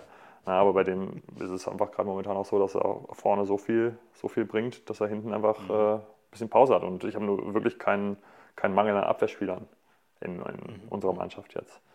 Ja. Ja, aber ich finde auch immer, also es ist ja auch so ein, so ein Teufelskreis. Äh, wenn du jetzt ein Angriffsspieler bist so, und dann trainierst du ja in so einer Trainingswoche einfach deutlich mehr Angriff als Abwehr. So, und mhm. das heißt, du wirst auch eher im Angriff immer besser und ja. in der Abwehr halt nicht. Ja. Umgekehrt, ja, die Leute, die beides spielen, so, haben halt einfach deutlich weniger Angriffstrainingszeit in so einer Trainingswoche hm. als sonst. Also das ist, äh, das verstärkt sich halt auch. Ne? Deswegen ja, klar. Die, die, irgendwann Eigendynamik. Ja, ja. Ne? Mhm. Das, ja, ja. Ja und ich meine, es gab ja, glaube ich, vor ein paar Jahren auch mal so eine, so eine Phase, da hieß es dann, diese Abwehrspezialisten, die, die sterben aus. Stimmt ja einfach nicht, hat sich einfach nicht bewahrheitet. Nee. Nee, genau. Wenn ich an äh, Finn Lemke und so denke, ne, also sie haben es ja, versuchen es ja in oh. Melsungen, aber eigentlich läuft da ja immer nur noch die, die zweite Welle so mit. Ne? Ganz gefährlich jetzt für mich, dass, also wenn ich den jetzt offiziell als Abwehrspezialisten einordne, dann ist er mir, glaube ich, böse. Ja, aber habe ich ja jetzt gemacht. Kannst du dich ja ganz entspannt dranhängen. Und ich, der Finn ist doch eh der herzensguteste Mensch. Der, der würde doch keiner Fliege was zu Leide tun, abseits des Handballfelds. Trotzdem ist er respekteinflößend in seiner Erscheinung. Ja, da hast du recht. Wenn er einen zu fassen kriegt, dann kommt man auch nicht mehr lebend raus. Das ist dann, dann wird es dunkel. Ach, sehr schön. Ähm, Gibt es denn, jetzt muss ich mal überlegen, wobei stimmt, der Pavel Horak in Kiel zum Beispiel spielt auch, aber gibt es denn irgendwen, wo man wirklich guten Gewissens sagen könnte, der spielt ja wirklich nur Abwehr? Ich weiß es auch nicht, zumindest das Tempospiel gehen ja eigentlich alle mit, ne? Haben wir den, haben wir den bei den Rhein-Neckar-Löwen. Den habe ich noch ja. nie offensiv gesehen. Ich meine, der ist jetzt nicht mehr da, aber hab ich, haben wir den, den Tobias Karlsson schon mal über der Mittellinie gesehen? R richtig, richtig. Der, genau, der konnte ja gar nicht mehr mit seiner Schulter. Nee, ja. genau. Der hat aufgehört irgendwann. Genau. Witzig ist nur, dass in, also in dessen ersten Spiel in der Bundesliga, als der mal nach Kiel gekommen ist, äh, da hat er, glaube ich, irgendwie ausgeholfen. Da haben wir auch gedacht, jetzt haben wir eine Chance in Kiel zu gewinnen und da hat der sechs Tore gemacht von halb links. Ach nein. Ja, ja, das weiß ich noch. auch schon ja, ich hatte den auch mal, ist schon lange her, aber der war mal hier bei Hand aufs Herz und der hat mir auch erzählt, am Anfang seiner Karriere war er ein Shooter. Mhm. Ein klassischer Halblinker. Mhm. Das hat sich dann wegen, wegen der Schulter irgendwann ja. so, so umentwickelt. Ähm, sind wir ganz schön weit abgeschweift, ja. aber hat Spaß gemacht. Äh, lass noch mal zum HCE zurückkommen. Jo. Ihr habt ja schon äh, ähm, ja, eine, eine, sehr geradlinige, positive, eigentlich immer weiter nach oben gehende äh, Entwicklung so äh, genommen. Du warst, äh, oh, du zuckst gleich zusammen? Ist nee, nee, so? ich, mein, nee, ich habe gerade nur die Abschlusstabelle vom letzten Jahr im, im, im Kopf gehabt und da waren wir jetzt. Ach so, ich, genau, das stimmt. Nur ihr seid inzwischen ja ein absolut etablierter Erstligist. Ja, genau. Das war ja jetzt so vor fünf Jahren auch noch nicht absolut klar, dass ihr das werden würdet, ne? Nee, da steckt schon ein Plan dahinter. Das ist äh, wirklich, äh, muss man sagen, äh, eine echt coole Entwicklung. Vom, damals war es ja einmal in ein, ein Erstligajahr quasi, um Erfahrung zu sammeln. Aber jetzt muss man sagen, ist das seit ja, spätestens vier Jahren wirklich geplant, dass, dass der Verein in die Erstliga gekommen ist, um da auch zu bleiben und sich da auch weiterzuentwickeln. Und so ist ja auch die aktuelle Entwicklung, die Kaderentwicklung. Das äh, passt schon. Das ist dafür da, um äh, Schritt für Schritt ohne Hauruck-Aktion bis weiter nach oben zu kommen. Ja. Mhm. Ähm, inzwischen ist es ja, glaube ich, auch finanziell, steht es auf sehr guten Beinen. Gab ja auch eine Zeit, wo das nicht so leicht war. Ist das eigentlich dem, ähm, ich glaube, Aufsichtsratsvorsitzender ist er, ne? Herr Bissel. Mhm. Ist das dem eigentlich zu verdanken? Kannst du uns das ein bisschen erklären? Wer hat denn da finanziell den Laden wieder, wieder aufgeräumt und auf äh, so solide Beine, wie er jetzt steht, gestellt? Ui, um, um, um die genaue Vereinshistorie jetzt wiederzugeben, da müsstest du den Herrn Bissel wahrscheinlich selber fragen, aber das ist mit Sicherheit derjenige, der den Laden hier wieder zusammengehalten hat, der das sortiert hat. Ja. Ähm, wir sind kein Verein, der, wo einer da ist, der die Kohle gibt und äh, da, das läuft dann schon irgendwie. Das ist äh, ein, ein, sehr komplexes Konstrukt aus vielen, vielen Sponsoren ähm, mhm. und sehr, sehr stabil. Also das ist schon wirklich, wirklich sehr solide aufgebaut. Einfach auch vor dem Hintergrund, weil man einfach langfristig hier was vorhat. Ähm, ist sehr, sehr spannend, sehr ehrgeizig auch.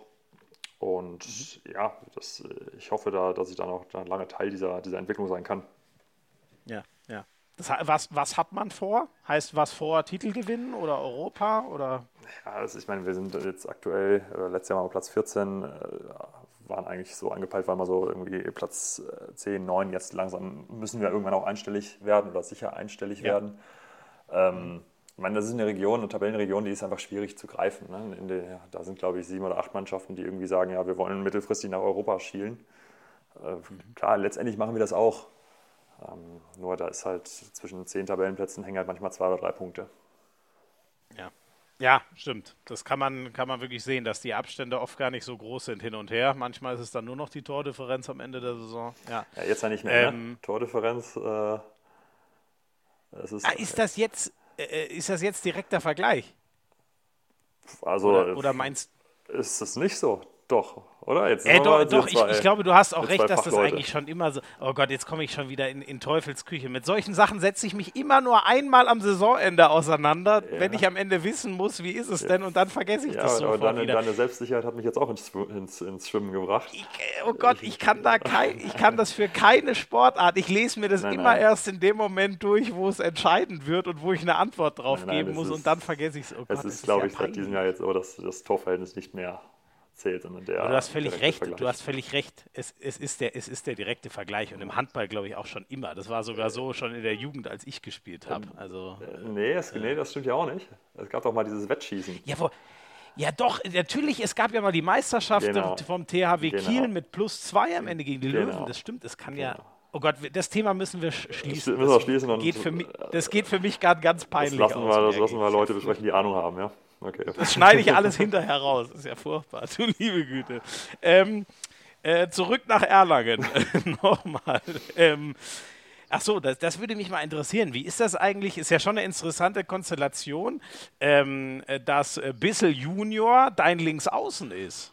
Also der, der, der, Sohn vom obersten Chef quasi äh, steht mit auf dem Feld. Äh, gibt das ab und an mal Konfliktpotenzial? Also bis jetzt eigentlich nicht. Das ist meine, ich habe ja auch mit dem, mit dem Christi schon zusammengespielt. Das ist einfach, das ist einfach ein ehrgeiziger Spieler, der sich da einfach eiskalt durchgesetzt hat in der, mhm. in der Mannschaft. Also das ist, äh, da wird auch, glaube ich, unter den Fachleuten gibt es da keine Diskussion, dass der da zurecht spielt.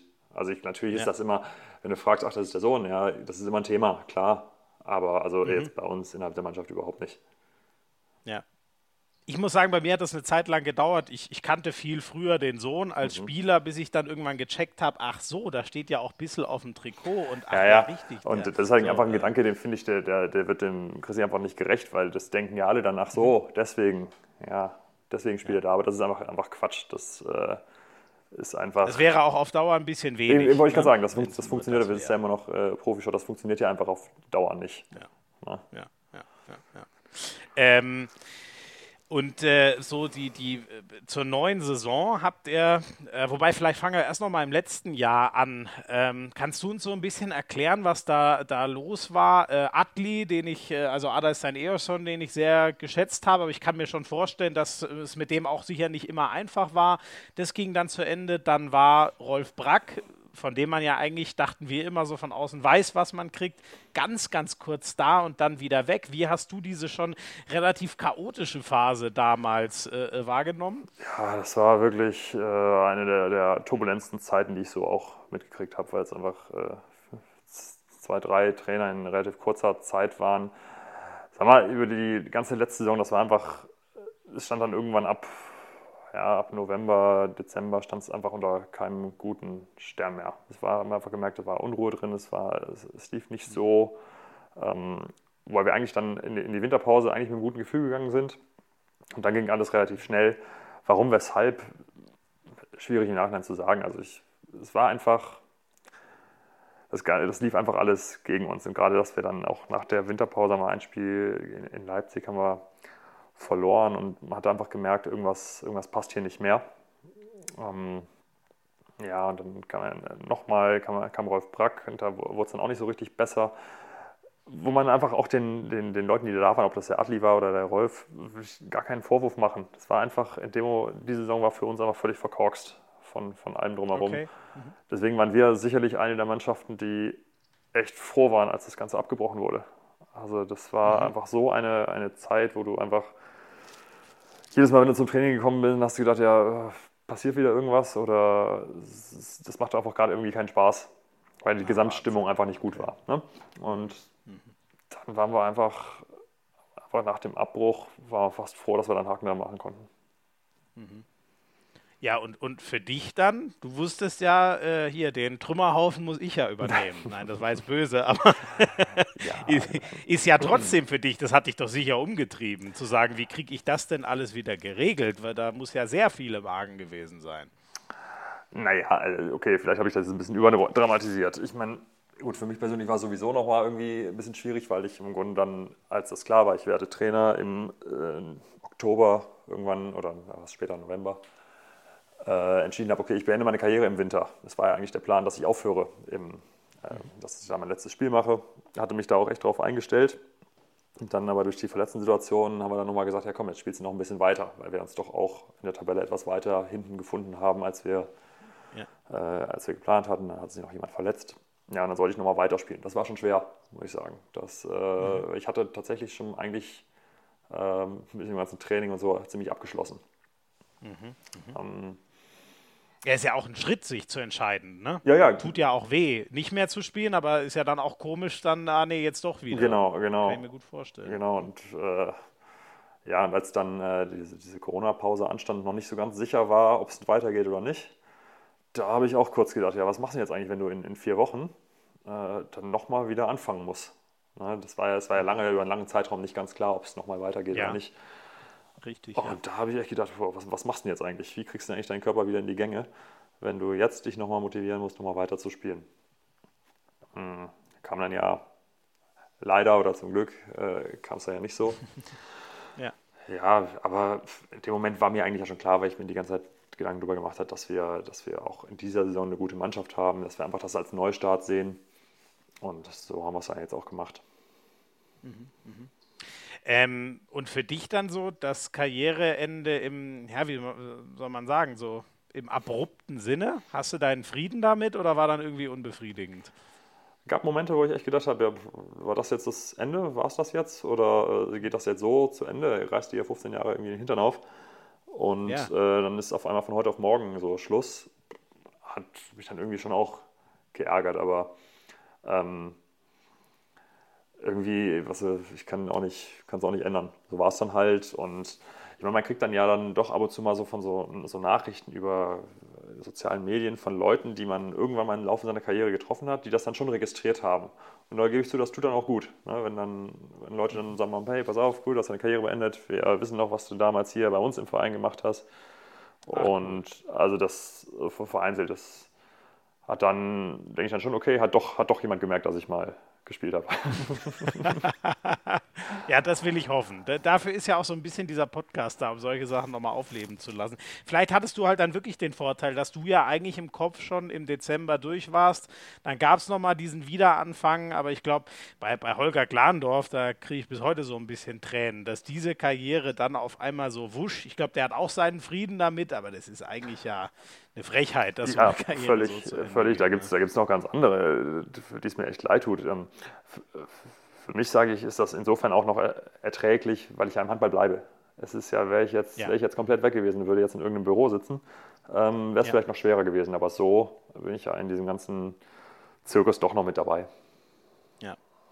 Ähm, Du bist ja auch nicht der Einzige in einem relativ ähnlichen Weg, sag ich mal. Wir haben über Benno schon ähm, äh, geredet, ähm, Mike Machulla in, in Flensburg, Flo Kermann in Lemgo, ähm, Sebastian Hinze vom, beim BHC, vom Spieler zum Trainer geworden, äh, Ben Matschke bei den Eulen und so weiter. Ähm, ist das irgendwie so ein neuer Trend, hast du das Gefühl? Weil man schon, also es ist ja mehr als die Hälfte Liga, die Hälfte der Liga so ungefähr, die gerade so arbeitet. Ja, Trends, Trends gibt es immer, klar ich glaube aber, dass so eine Trainerentscheidung, ich meine, wir sprechen hier von, von 20, 20 Jobs, die es momentan gibt, äh, die werden, ja. glaube ich, oder hoffentlich nicht im Sinne von Trends entschieden, sondern das ist, äh, glaube ich, eine Einzelfallentscheidung, ob derjenige halt da jetzt geeignet ist. Und das ist, glaube ich, bei allen, die jetzt da genannt hast, einfach äh, total der Fall. Und wenn mhm. die Vereine sich halt entscheiden, okay, das passt jetzt, die Konstellation läuft, dann, dann machen wir das halt. Mhm. Und ja. Äh, ja, ich meine, Natürlich gibt es da wahrscheinlich, wahrscheinlich ältere Trainer, die das kritisch sehen, die sagen, ja, diese ganzen Jungspunde mit ihren Laptops unterm Arm. Äh, Siehst du dich als laptop ja, Ich habe einen. Sehr gut. Ich auch. ja. Äh, nee, gar, gar nicht. Aber ja, keine Ahnung, ich ja. gehe da einfach schon auch äh, mit einer gewissen Demut an die Sache ran. Mhm. Ja, ja, hast du ja schon durchblicken lassen. Ne? Es gibt halt nur 20 Jobs, ab nächsten Jahr wieder 18 in dieser mhm. allerhöchsten Kategorie in der besten Liga der Welt. Und das ist schon geil, einer der 18 Auserwählten zu sein. Kann ich mir, kann ich mir gut vorstellen. Ähm, wenn wir nochmal in den, in den Sommer, also die letzte Saison, sehr kurios und äh, hast du, glaube ich, schön zusammengefasst. Ihr wart einer der wenigen, wo man sagt, ey, pff, zum Glück war das einfach vorbei. Ihr habt ja dann aber im, oder teilweise waren die Transfers ja, glaube ich, auch schon davor fertig, aber ihr, ihr habt ja äh, richtig nachgelegt im, im Sommer. Also äh, Steffen Fäth, wissen wir aus der Nationalmannschaft, was er kann.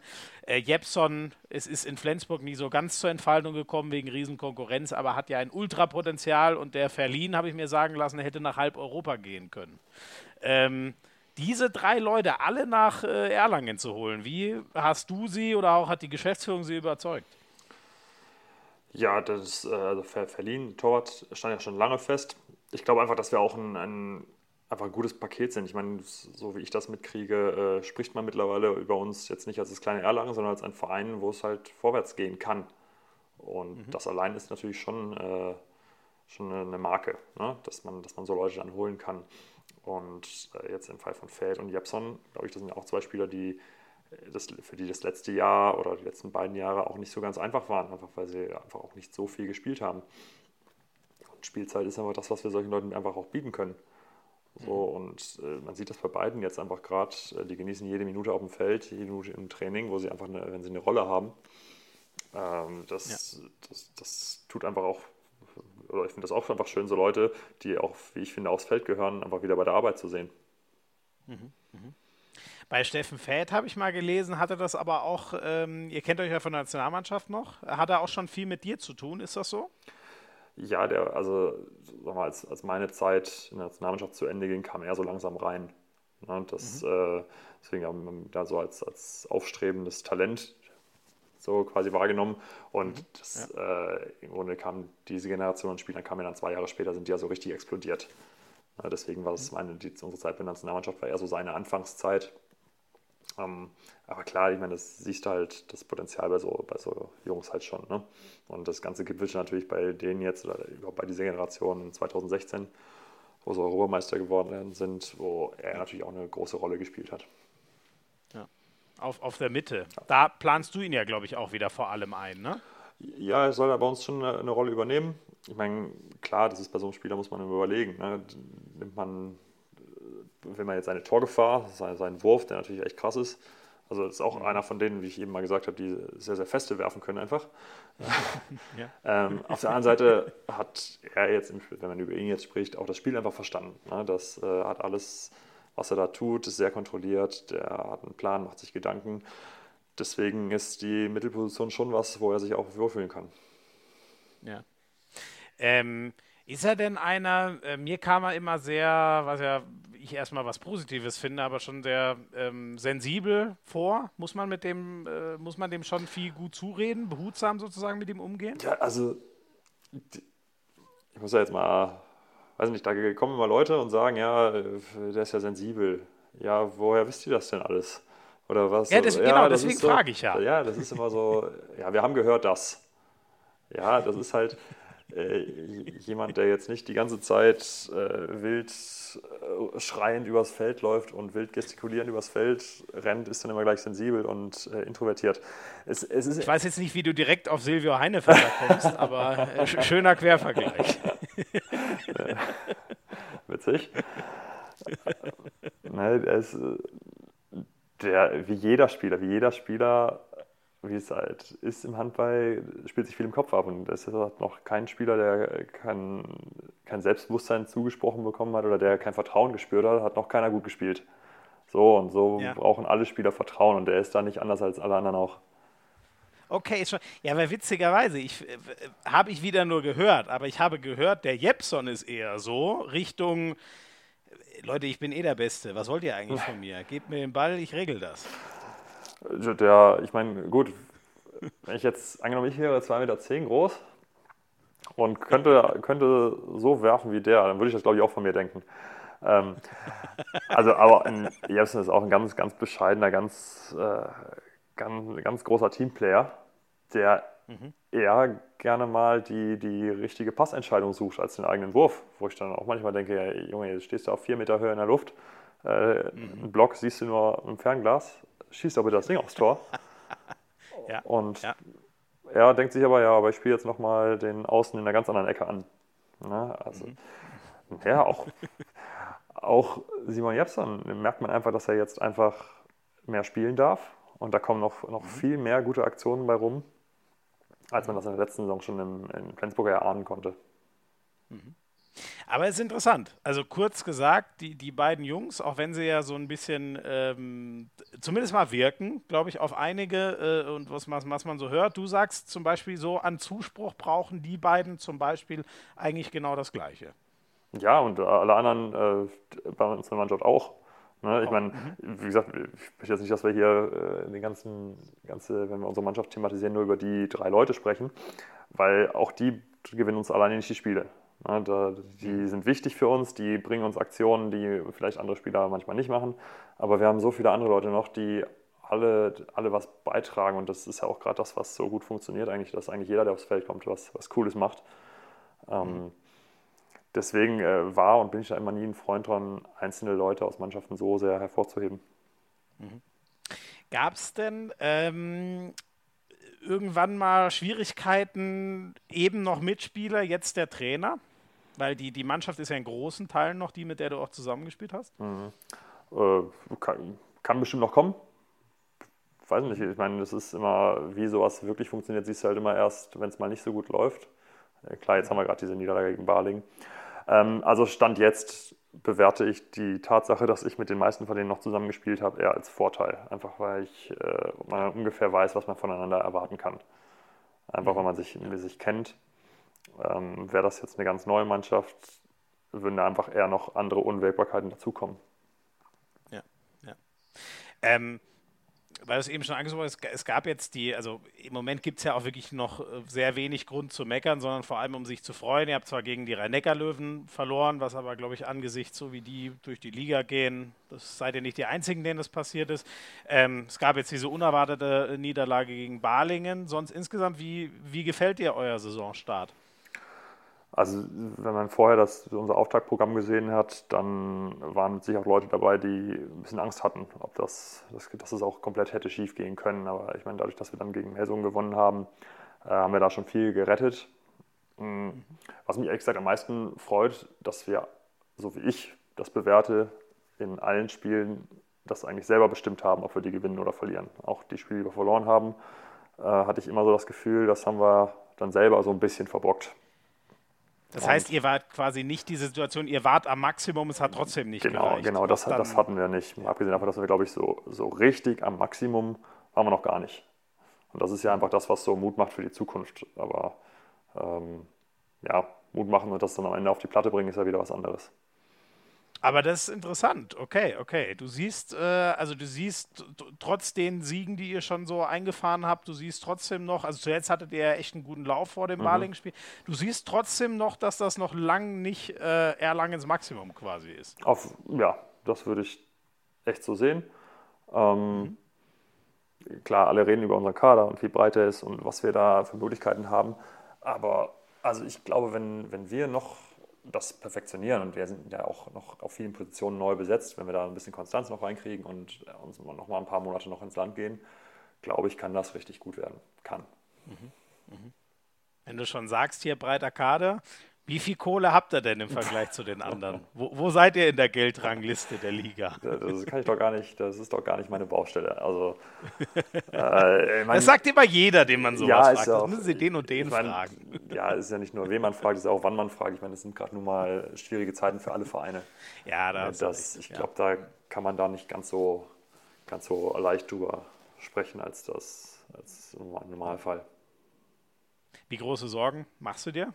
Ganz ehrlich, um, ich meine, es kann ja, wir sind ja, können ja leider auch nicht hundertprozentig sicher sein, dass die Saison zu Ende gespielt werden kann. Ich glaube, die Liga tut alles dafür, aber man ist ja auch ein bisschen so von Infektionsgeschehen mhm. abhängig und so. Wir hoffen es alle ohne Ende, aber ist man so richtig äh, sorgenfrei? Kann man sich nur über sportliche Gedanken machen in der Zeit? Wir versuchen es. Es ist natürlich ist dieses Corona-Thema eine, eine, große Sache. Ähm, aber wir haben, oder wir oder die Liga, alle haben sich eigentlich jetzt nochmal dazu entschieden, die Saison anzugehen, das zu machen. Und ähm, klar, man muss auch damit rechnen, dass, dass Spiele ausfallen. Das, da muss man auch jetzt nicht von überrascht sein. Es war ja eigentlich klar, dass sowas früher oder später kommt. Im Moment sind wir einfach nur froh, dass wir spielen können. Mhm. Und äh, klar, mit Zuschauern wäre noch besser, aber schlechter wäre einfach nicht zu spielen. Und wir versuchen einfach da so ein Stück Normalität uns zu erhalten, ne? ob das im Trainingsalltag ist oder im Spielalltag. und dann zu versuchen, natürlich geht das, geht das nicht immer, zu versuchen, das weitestgehend auszublenden, weil so auch wenn ich mich so umhöre, das ist, glaube ich, nicht nur für uns wichtig, sondern auch für die für Zuschauer, dass die sich so ein bisschen Normalität bewahren, dass sie wieder Sport gucken können einfach. Ja, und, und also ich sag, also ich nur, nicht nur im Job, mir geht es genau so. Ja. Ich würde, selbst wenn es nicht mein Job, ich würde durchdrehen, wenn ich keinen Sport mehr gucke. Ja, ich würde keine Ahnung, was ich mit meiner Zeit machen würde. Ja, als so dieser komplette Lockdown war, das war ja, das war ja grausam, dass du einfach, ja, was hast du gemacht, wenn du mal ein Zeitfenster hast? Dann schaltest du die Glotze ein und guckst mal, ob irgendwo Sport läuft. Ja, da war halt, war halt Ebbe, ne? Und ich glaube, dass einfach für, für die Leute wichtig ist auch, und, und wenn sie Facebook-Kommentare schreiben können, dass man wieder irgendwo mitfiebern kann, mitleiden kann oder mitmeckern kann. Das ist doch, das, das machen wir ja. doch alle gerne.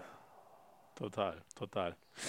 Ähm, ein Thema ich gerne noch ganz kurz deine Meinung hören. Ähm, ich, ich finde das unfassbar schwer, aber bin einfach gespannt, was, was du als einer unserer Weltmeister von 2007 sagst. Ähm, wie stehst du zu dieser WM in ähm, Kairo? Die jetzt in, jetzt sind es noch gut anderthalb Monaten ansteht. Sollte man die spielen? Ja, das ist ja wirklich ein schweres Thema. Ne? Ich meine, Handball ist ja, klar haben wir die, die Sky-Übertragung und wir sind jede Woche im Fernsehen, aber wenn man ehrlich ist, und das wird ja auch gerade jede Woche wieder neu betont, äh, was uns weiterbringt, sind Länderspiele. Das ist, ist keine Frage. Nur, wir kommen gerade aus dieser Länderspiele. Da freut sich Sky, wenn du das so sagst. Sehr gut. Okay, okay. Alles für die Tonne, was wieder jede Woche. Okay, ich versuche das, ich versuch das umzuformulieren. Also, na, okay, es tut mir leid. Das wollte ich natürlich so nicht sagen. Ich glaube, du wolltest sagen, die ganz große die ganz Bühne, große die Millionen Publikum Millionen kriegt Publikum. man halt. Genau, die kriegst du halt ja. durch Länderspiele. Das ist, zieht ja. einfach unglaublich. Ne? Ja. Da machen wir uns nichts vor. Und ähm, ja, das wäre natürlich sowas, wäre gut, wenn sowas stattfindet. Nur machen wir uns nichts vor, jetzt, wir kommen gerade aus dieser Nationalmannschaftswoche und alle das Verbände, alle haben beteuert, wir haben Hygienekonzepte, das ist wasserdicht, wir kriegen das hin. Mhm. Und just nach Ende dieser Woche fallen bei uns in der Liga Spiele aus. Und ich halte es einfach für wahnsinnig wichtig, dass die Liga weiterspielen kann. Und deswegen sehe ich dieses Event auch gerade vor dem Hintergrund, was weltweit passiert, die man überlegt, einfach wieder komplett dicht zu machen sehe ich sehr kritisch. Finde ich sehr, sehr schwierig, da jetzt eine Weltmeisterschaft stattfinden zu lassen. Ich habe einfach die große Hoffnung, dass die Ägypter das halt mit einer total guten Bubble, gab es ja Beispiele, NBA zum Beispiel, hinkriegen und man es dann machen kann, weil ich die WM auch so unfassbar wichtig finde. Aber ich weiß nicht, ob ich die Traute in dieses Land habe, dass die da so ähm, äh, ja, dass die das in dieser Stadt, das ist halt auch in so einer Metropole nochmal viel schwerer, als wenn du irgendwo im Nirgendwo wärst. Klar, ich, ich würde es noch gar nicht so sehr auf, auf das Land schießen und da irgendjemand das, das Vertrauen absprechen. Ich finde einfach dieses Konstrukt, dass da aus sehr, sehr vielen Ländern sehr, sehr viele Leute zusammenkommen. Ähm, mhm. Wie gesagt, das war bei der Nationalmannschaftswoche war es auch der Plan, dass man das schafft, das alles sich abzuschotten und die, die Konzepte waren mit Sicherheit auch gut. Ähm, mhm. Und wir sehen es ja auch in der, in der, Bundesliga, auch hier ist das Konzept gut bei uns. Und trotzdem passiert es ab und zu, dass was durchrutscht. Und halt, wenn bei so einem Event was, was schief geht, dann äh, haben in erster Linie halt wir auch den Salat mit der Bundesliga, weil da halt ein Großteil der Spieler auch von hier kommt.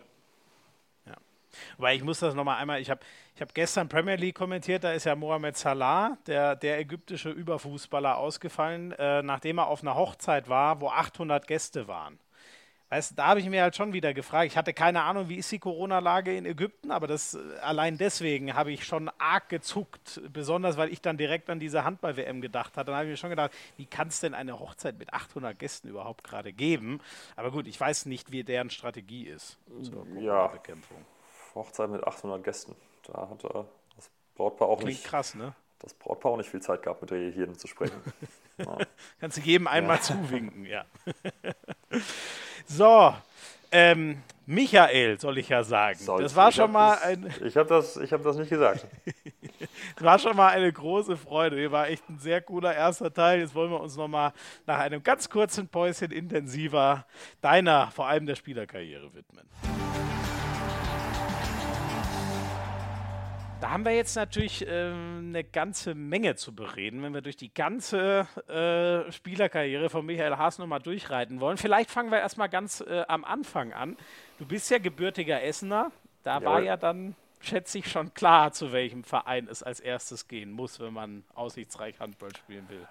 Naja, Essen ist ja eine große Stadt. Da muss man erstmal durch die verschiedenen äh, Stadtteile tingeln, bevor man es zum großen Tusem schafft. Okay. Äh, aber da sprechen wir über Kinderhandball, ne? Das ist, äh, ja, nee, es war letztendlich, war es ja relativ früh, war es dann schon der Tusem, ja. Ähm, du hast aber relativ spät angefangen in dem Sinne. Mit, mit zehn erst, habe ich gehört. Zehn, wie alt ist man denn, wenn man also ich habe, glaube ich, so zur Heiligen sieben, Kommunion geht. Da ist man noch neun, ja, so um Dreh, ja.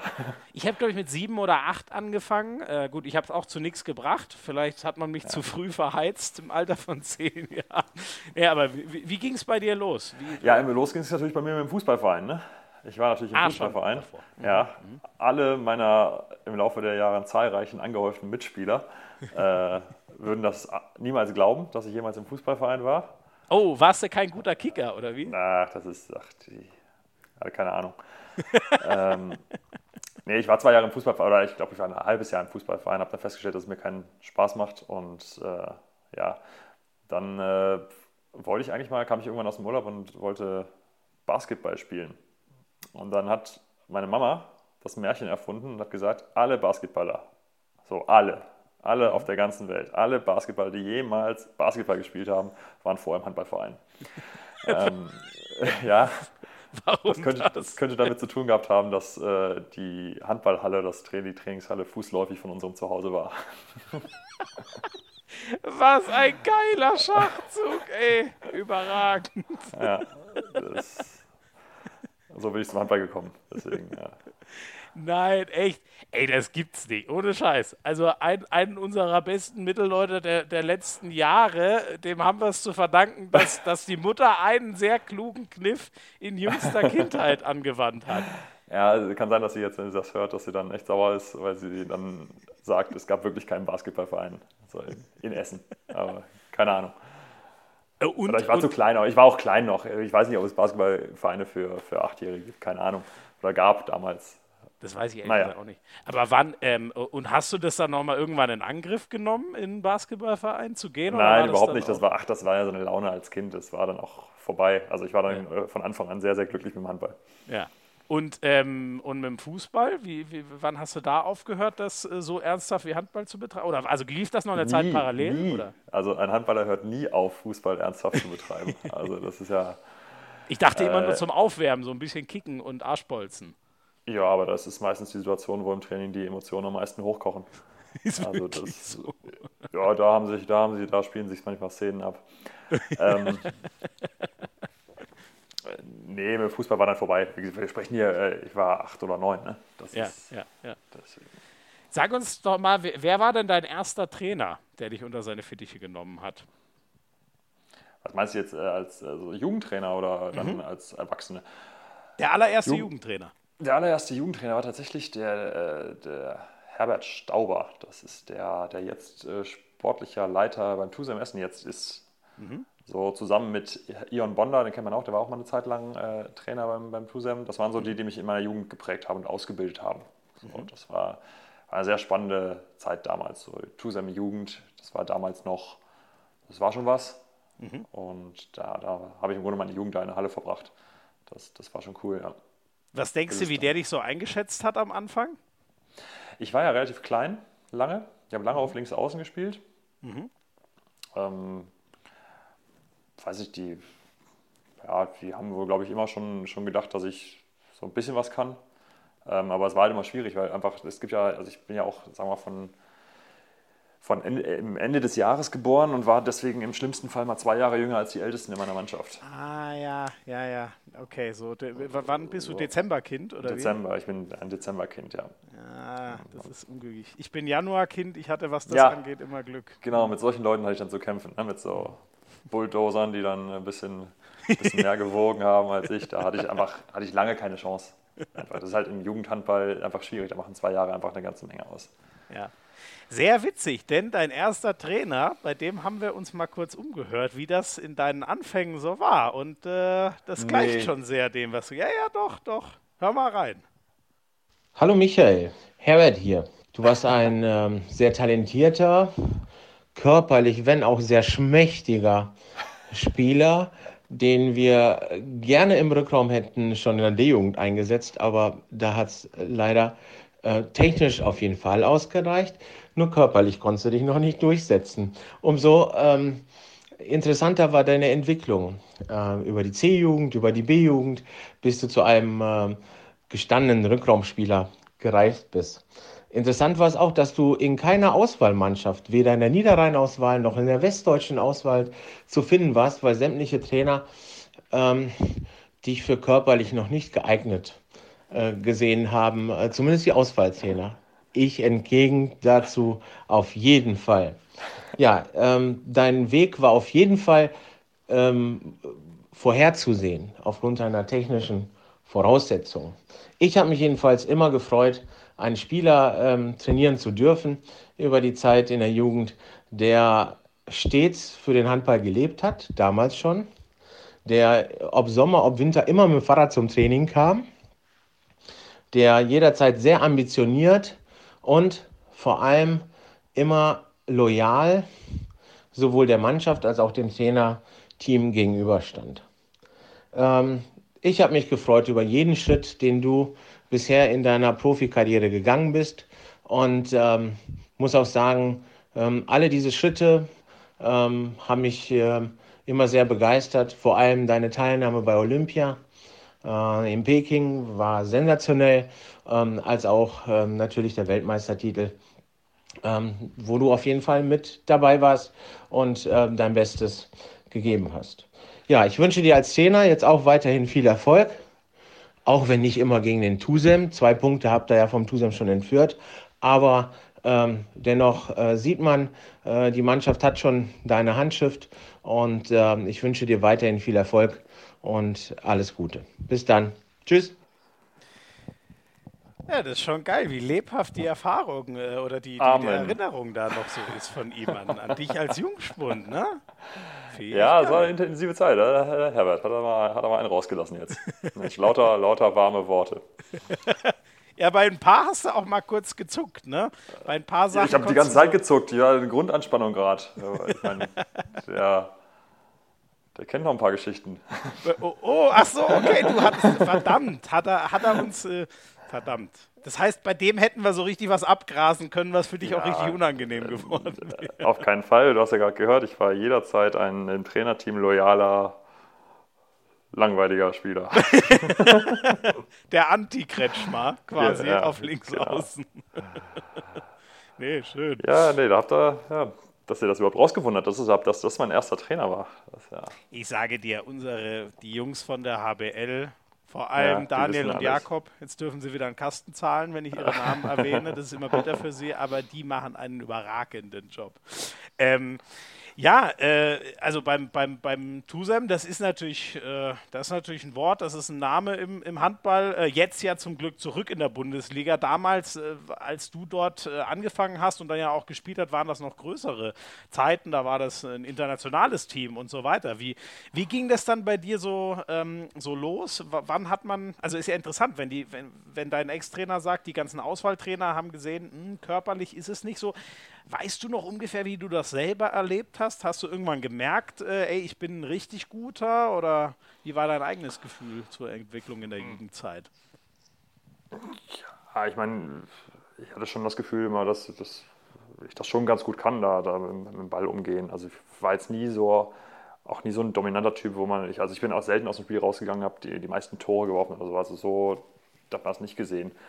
Ähm, wie gesagt, dazu war ich halt lange relativ klein. Einer meiner Tiefpunkte war, als äh, so diese, diese Kieferorthopäden, die können doch so diese, den Handwurzelknochen röntgen. Ne? Ja, und dann sagen die sagen, doch, geben die doch so eine. Wie viel fehlt da noch und wie groß genau, wird Ja, genau. Und da wird dann irgendwie gesagt, ja, du maximal bei 1,75 ist Schluss. Mhm. So, ja, ja, das war irgendwann, da war ich 14 oder 15 oder so. Und da habe ich dann gedacht, okay, jetzt suchst du dir einen anderen Sport, das wird nichts mehr. Gehst zum Basketball. ja, genau, dann macht, macht ja dann Sinn. Ne?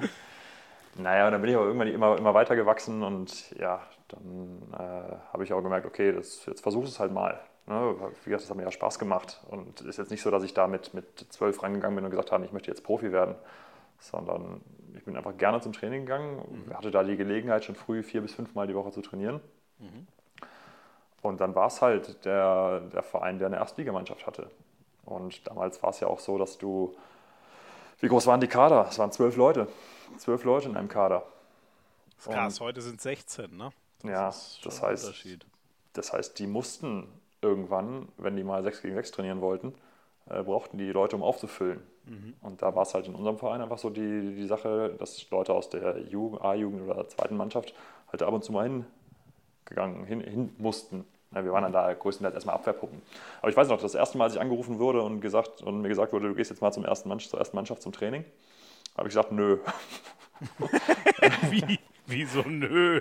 Ja, ich, ich habe da nichts verloren. Also da war ich, habe das damals noch nicht so eingeschätzt. Da war ich auch, da war ich glaube ich 15. Mhm. So, ich weiß nicht, wie das zustande kam, aber mit 15 habe ich gesagt, das ist noch nicht meine Welt. Das, aber da hatte ich einfach ein bisschen Schiss. So. Krass, okay. Ähm, Im Nachhinein hatte ich, glaube ich, auch zu Recht Schiss, weil da wirklich noch richtig alte Schule herrschte und mit jungen Spielern wurde da äh, nicht zimperlich umgegangen. Mhm, mh. äh, ja, egal, das hatte sich dann auch zwei Jahre alles, zwei Jahre später alles erübrigt und dann, ja, dann war es halt öfter, dass man da mal zum Training gegangen ist. Und die Trainer, die dann da waren, die haben mich zumindest nie nach Hause geschickt, haben gesagt, das gibt nichts. Die mhm. haben dann immer gesagt, ich dürfte mal wiederkommen. Mhm. Wie muss ich mir das denn damals vorstellen? Da, da waren ja wir von sowas wie, ich nenne es jetzt mal Nachwuchsleistungszentren sozusagen, was man, was man heute hat oder so Top, äh, die auch schon A-Jugend-Bundesliga spielen, die Füchse und so. Äh, von sowas nehme ich an, war man ja noch äh, weit weg. Wie, wie war denn nee. das Handball-Jugendtraining beim TUSEM, als du da Jugendspieler warst?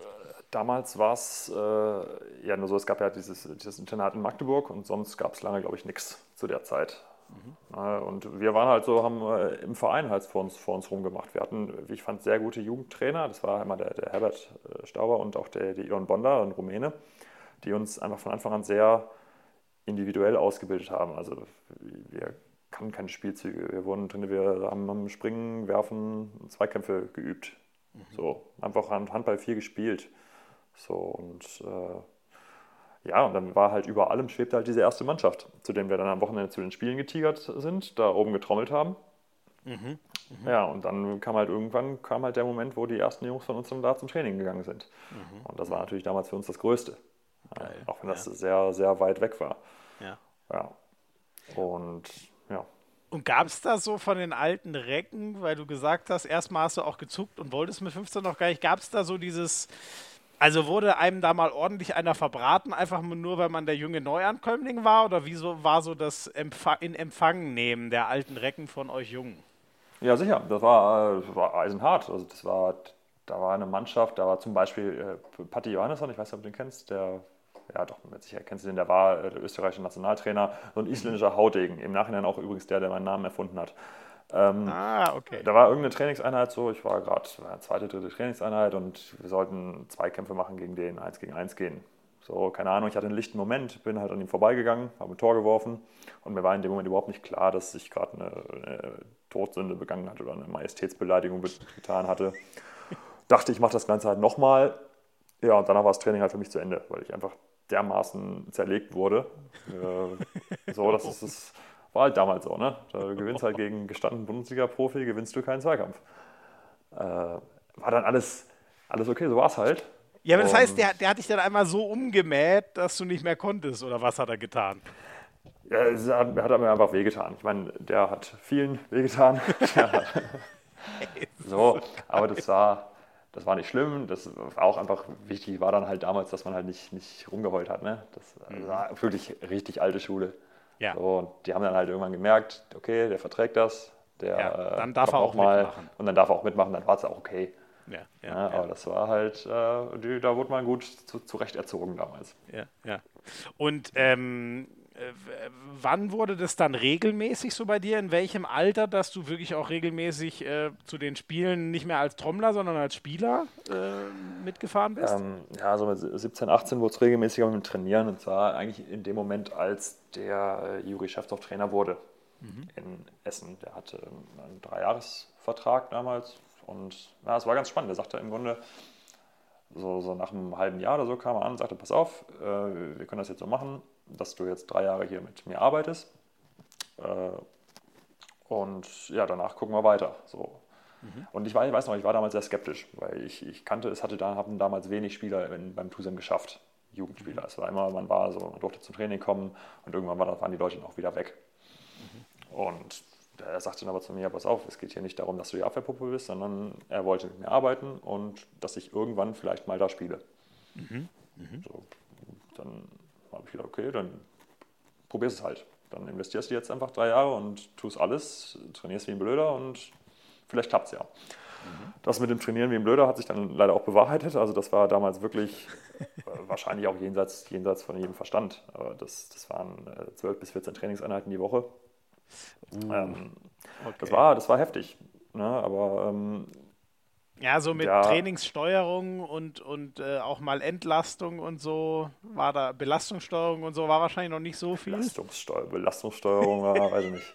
Fremdwort. Für, für, für, Spieler unter, unter 23 war das äh, ein Fremdwort, ja. Nee, da wurde schon, da wurde schon geknüppelt. Da gab es auch keinen, äh, ja, da, da, es gab manchmal so Ansagen bei, bei Lauftrainingseinheiten, ja, ist, ist ist egal, aber du kommst nicht als Letzter ins Ziel oder kommst nicht hinter dem und dem älteren Spieler ins Ziel. Aha, so, war, war, halt so. Aha. Ähm, ich meine, ich hatte, muss ich auch sagen, ich hatte ein bisschen Glück, dass mein Körper sowas vertragen hat, mhm. einigermaßen. Mhm. Und ja, dann wurde er da trainiert, aber ich muss sagen, äh, der, der Juri, mit dem ich auch heute noch ab und zu Kontakt habe, äh, hat sich sehr um mich gekümmert. Er hat mich einfach wirklich gut ausgebildet. Er hat einfach sich darum gekümmert oder mir gezeigt, was man braucht, um in der ersten Liga zu spielen. Mhm. Das war, habe ich, also bin ich mir heute noch dankbar für, weil das einfach so ganz viel Detailwissen war. Mhm. Ich finde das sehr interessant, weil genau das ein ziemlich großes Thema war mit Juri Knorr in der letzten Folge. Der meinte, er vermisst so die, genau diese individuelle Ausbildung im deutschen Handball. Er hat das Gefühl, da wird äh, eine unglaubliche Masse durchgeschleift, aber es steht direkt der Nächste, der auch ganz gut ist, bereit. Und wenn du einen Fehler machst, bist du raus. Und dadurch wird halt keiner so absolut richtig, richtig, richtig gut. Ähm, das höre ich ja bei dir auch so ein bisschen raus, dass du eben quasi diesen Vorteil noch hattest, dass der oder deine Trainer auch schon in der Jugend dich sehr individuell bearbeitet haben, mit dir gearbeitet haben und dir Fehler äh, zugestanden haben? Ja, auf jeden Fall. Das war wirklich wahnsinnig wichtig. Es fängt wirklich schon in der Jugend an, dass wir da halt nicht angefangen haben, großartige Spielzüge zu bolzen. Und also wirklich diese drei Jahre, diese Anfänge meiner, meiner Karriere, wo ich also wirklich wo ich wirklich teilweise nach Trainingseinheit nochmal alleine oder zu zweit haben wir noch, noch trainiert, mhm. äh, wo mir einfach, einfach einzelne Würfe gezeigt wurden, einzelne Methoden, Zweikampf zu, zu führen, einzelne Pässe, Passmöglichkeiten, zwei gegen zwei Spielen mit dem Kreisläufer. Mhm. So, das, das wurde einfach erstmal erklärt und trainiert. Das war wirklich viel Zeit, die der, der damals da in mich investiert hat. Und das fehlt, glaube ich. Ne? Also damals, ich war, ich war ja auch so ein paar, der Herbert hat es eben da, da gesagt, bei diesen Auswahlmannschaften, mhm. da wurde damals meiner Meinung nach Wert auf Sachen gelegt, die überhaupt nicht wichtig sind. Sag mal, ja, zum Beispiel? Keine Ahnung, da, ich, da muss man Seil springen oder keine Ahnung, irgendwelche. da, war, da war damals irgendwie nur wichtig, dass man, dass man Feste werfen konnte. Ne, so mhm. auf technische Feinheiten. Äh, da wurde wenig Wert drauf gelegt oder Spielverständnis. Also es, mir fehlt da ehrlich gesagt auch was, weil ich auch, ich meine, ich finde, es ist schon besser geworden, aber ich sehe heute noch auch junge Spieler, die viele Sachen nicht können. Mhm, mhm. Ja, ist interessant. Das heißt, du würdest dir auch da äh, schon ja, eine weitere Umformung der Nachwuchsarbeit wünschen? Ja, es ist ja alles schon in der Mache. Ne? Das ist ja in den letzten Jahren wirklich schon, äh, schon aufgeploppt, das Thema, dass man besser individuell ausbilden soll. Und ich finde, es ist ja auch in den letzten Jahren sind ja schon viel, viel mehr junge Spieler in die Bundesliga gekommen, als, als das jetzt zu meiner Zeit noch ja. der Fall war.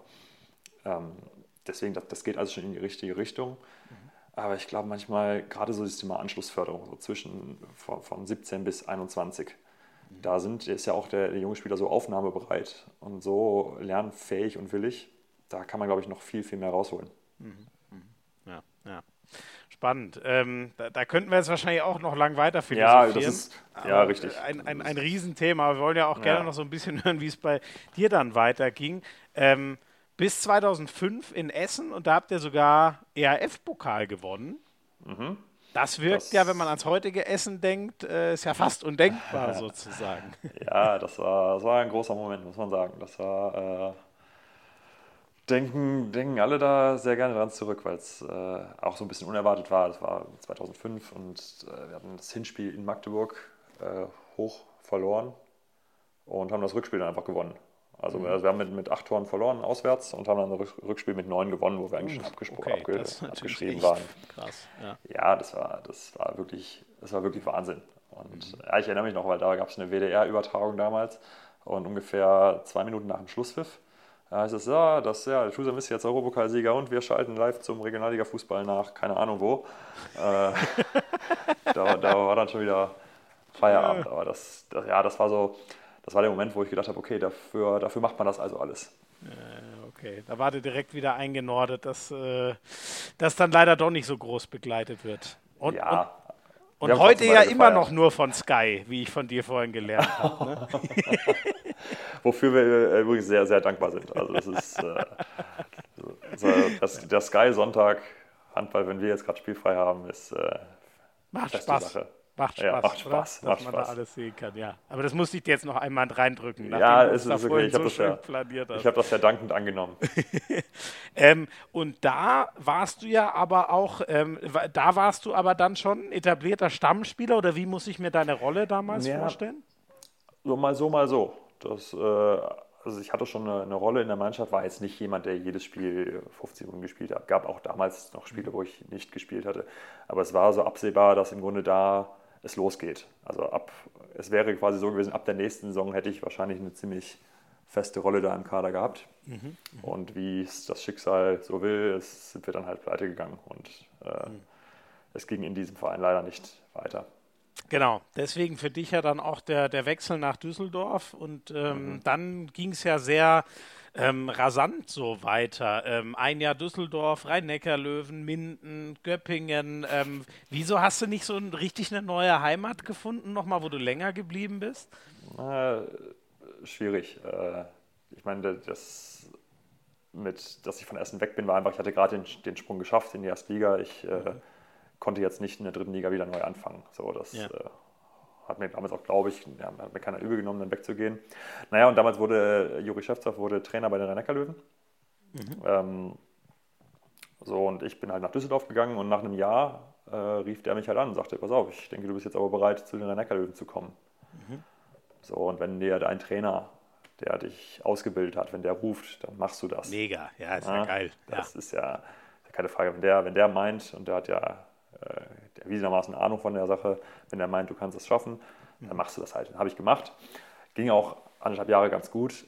Und äh, dann kam aber das, das große Geld zu den rhein löwen damals. Mhm. Also da, war, da wurde richtig aufgerüstet.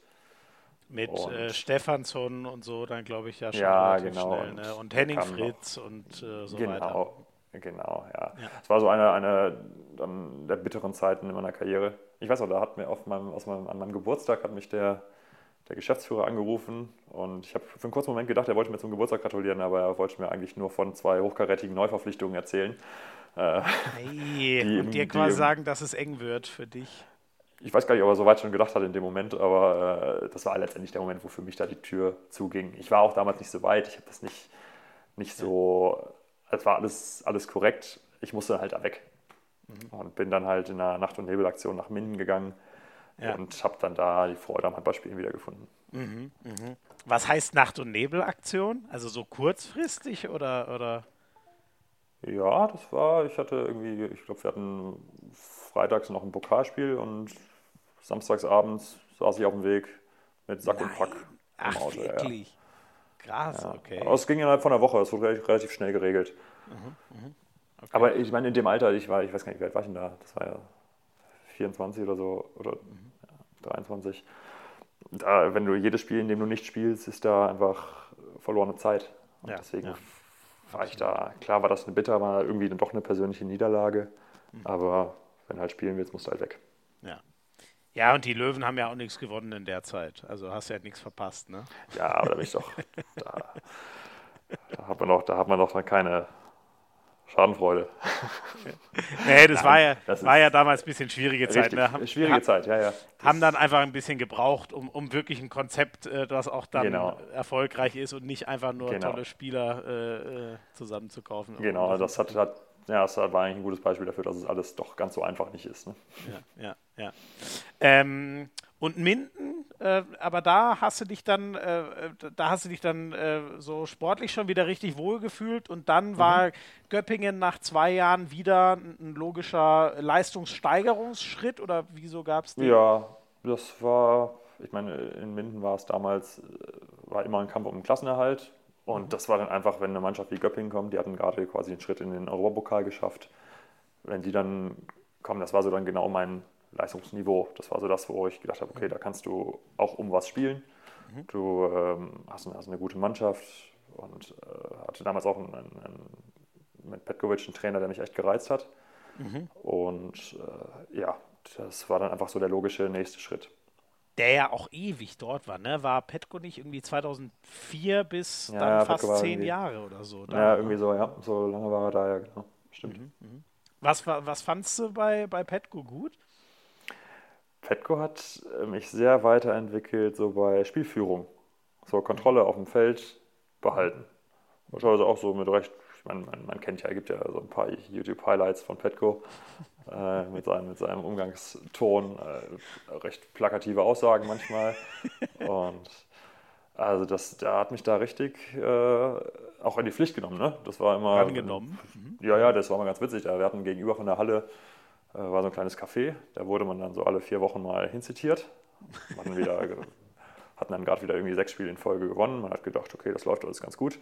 Und in einem 20 Minuten Kaffee trinken wurde einem Markouts dann äh, gezeigt, was man alles falsch gemacht hat.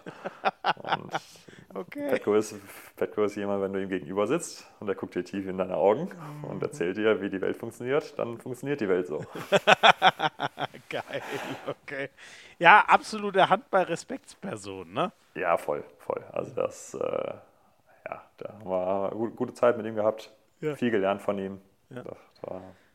ja, und ihr habt ja, da ging ja auch so diese spezielle Liebe von Frisch auf mit dem ERF-Pokal los. Ne? also gab ja den doppelten, wann war es dann? Ich glaube 16, 17, ja nochmal den Doppelpack. Und beim ersten 2011 und 12 war's, warst du noch mit dabei. Haben die, ich höre das in Göppingen manchmal so ein bisschen raus, wenn, wenn ich dort mit denen rede, dass die schon, ja, gefühlt eine ein bisschen besondere Beziehung zu diesem äh, europäischen Wettbewerb da haben.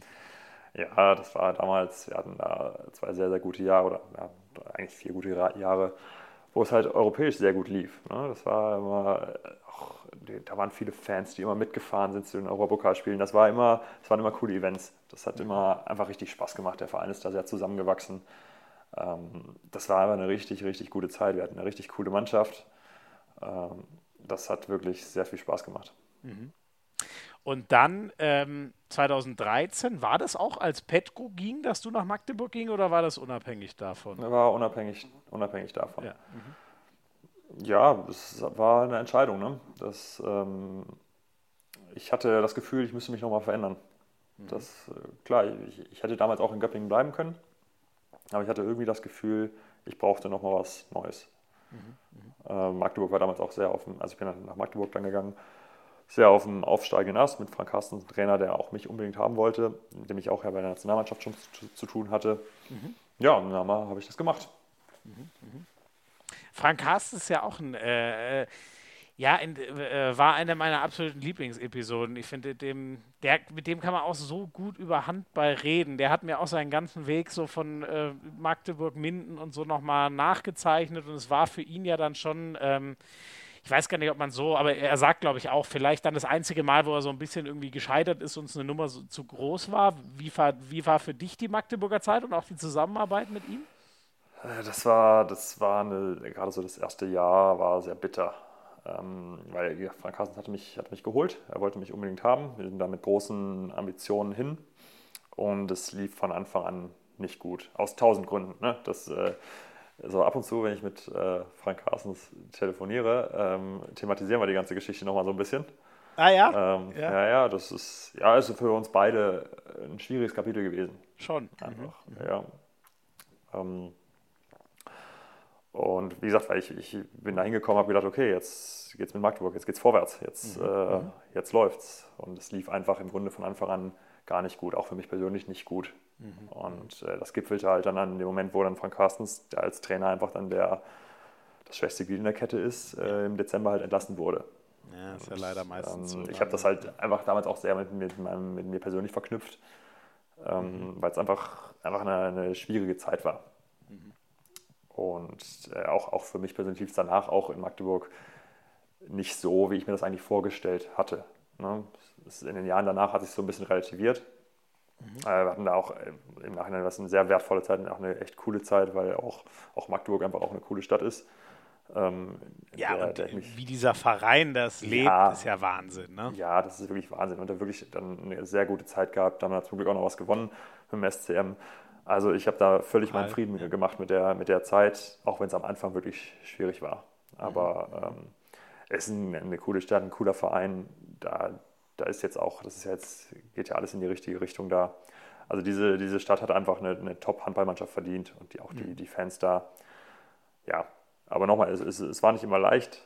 äh, es ist ja auch sowohl für, oder wir hatten zumindest Momente, wo es äh, auch für die Heimmannschaft nicht leicht war, dort zu spielen weil wir einfach auch nicht performt haben. Ne? So oh, es, und so dann nimmt halt. das Publikum, ach krass, das habe ich gar nicht mehr so, weil das ist ja eine Hölle für jeden Auswärtsspieler genau, eigentlich, genau. aber das war dann auch, das war dann auch mal so giftig euch gegenüber hm, in den Spielen. Ja, äh, zwischenzeitlich mal, ja. Natürlich die Leute, wir haben uns das ja von den Fans auch erklären lassen. Das ist die, die leiden halt mit. Ja, ja. das ist ja auch, ja, aber davon, damit lebt halt ein Verein, damit lebt ein Verein und das macht das ganze, das ganze Konstrukt da ja lebendig und deswegen ich bin da völlig klar mit mit der Zeit. Bin noch froh, dass ich mich noch mit dem DRB-Pokal da verabschieden konnte ja. und ja. deswegen passt das alles. Habe ich noch vor Augen, wie Tulpe, wenn ich jetzt richtig bin, das Ding mhm. da hochstemmt, ne? Richtig. Ja. Geiler, geiler Moment. Ähm, und dann ins beschauliche Erlangen. Nach dem Wahnsinn in Magdeburg brauchtest du ein bisschen Ruhe, oder wie hat man das so drin? Das stellst du Erlangen aber äh, unter den Scheffel. Erlangen ist ein sehr, sehr feines Städtchen. Das ist äh, wirklich ein. Äh, ja? Ja, ja, das ist eine, eine, Studentenstadt. Aber du kannst dir doch denken, wie man als äh, arroganter Münchner äh, Richtung Franken guckt. Ne? Da denkt man sich, da ist doch alles ruhig und beschaulich. Ja, ich, ich steige da ganz langsam, ganz langsam hinter in die, in die bayerischen Befindlichkeiten. Ich habe das ähm, übrigens gar nicht. Ich kann damit gar nichts anfangen. Ich kann das nicht verstehen, wie Franken sagen, oh, die scheiß Münchner und Oberbayern und ich kann es genauso wenig verstehen. Äh, ich steige da selber nicht dahinter, obwohl ich seit 30 Jahren hier lebe, aber irgendwelche Leute scheinen da irgendwelche Probleme zu haben. Ja, da, also ich, so langsam kriege ich ein Bild davon. Ähm, aber ja, ich bin natürlich völlig äh, völlig zugezogen, deswegen halte ich mich da weitestgehend raus. Aber Erlangen ist wirklich eine Stadt, gerade auch mit Nürnberg dabei und die ganze Region, die äh, Fränkische Schweiz nebendran. Also das äh, kann man echt lassen. Ja, ja. Ähm, war ja, ähm, das war ja sportlich wieder eine ganz andere Situation. Du hast eben gesagt, du kamst von einem Titel, du hattest in Göppingen internationale Titel gewonnen und dann war es auf einmal wieder ähm, ja, ein, ein Neuankömmling in der, oder ich glaube, wieder aufgestiegen in die, in die Bundesliga. Da geht es ja dann in der Regel erstmal wieder um Klassenerhalt am Anfang. Ne? Richtig, und das sage ich auch immer, um Titel zu spielen, ist mit Sicherheit cool. Mhm. Aber richtig die Düse geht dir, wenn du, äh, wenn es darum geht, ob der Verein in der Liga bleibt oder nicht, weil da geht es ja. um, äh, unter Umständen um Existenzen, um Arbeitsplätze. Mhm. Ähm, deswegen, äh, das ist eine ganz andere Art von Druck und das kann auch pushen, das kann auch, das macht auch Spaß. Schon, hat und, ihr, das ähm, gibt dir was? Oder hat dir damals auf jeden Fall was gegeben? Voll, das hat mir damals in Minden schon was gegeben. Mhm. Also, oder in, Düsseldorf war es ja auch so. Ähm, das ist ein, da stehst du im Regelfall ja was 34 Spieltage komplett unter Strom. Mhm. Ja? Und dabei kriegst du ja auch, wenn du eine Mannschaft bist, die um den Klassenhalt kämpft, auch ab und zu mal richtig auf die Mütze. Mhm. Ja, das ja. ist also, das ist schon da diese, diese ganzen Leute, die ihr Leben lang nur um deutsche Meisterschaften spielen, denen würde ich das eigentlich fast mal empfehlen, das auch mal mitzumachen. Glaubst du, du kannst, äh, ich weiß nicht, Patrick Winzek überreden, nochmal nach Coburg zu gehen? Ja, auch der hat ja auch in Essen gespielt, ne? der, der kennt das ja auch. Stimmt, vom Anfang an kennt er das eigentlich. Ist eigentlich so gesehen kein gutes. Müssen wir Sander Sargosen fragen, ob er mal für Nordhorn ja. spielen möchte. Ja, so, so soll er mal machen. Mal, mal zeigen, ob er die. Wo der Frosch die Locken hat, zeigt ja. man dann, glaube ich. Ähm, Thema Nationalmannschaft ist natürlich noch ähm, ähm, ein spannendes, hat uns dein Ex-Trainer ja auch schon äh, angeschoben. Ähm, als ähm, ich bin mir jetzt gar nicht mehr sicher, hast du, hast du bei der WM, ähm, ich hatte mir das so gemerkt, dass du äh, gar nicht auf dem Feld standest oder hattest du ein paar Minuten? 2007? Ich hatte 18, 18 Spielminuten gegen Argentinien. Ich habe ein Tor geworfen. Verdammt, Bitte sorry. Dich. Es tut mir leid. Oh, dann habe ich mir das falsch gemerkt. Uh, ganz schlecht, ganz schlecht. Okay.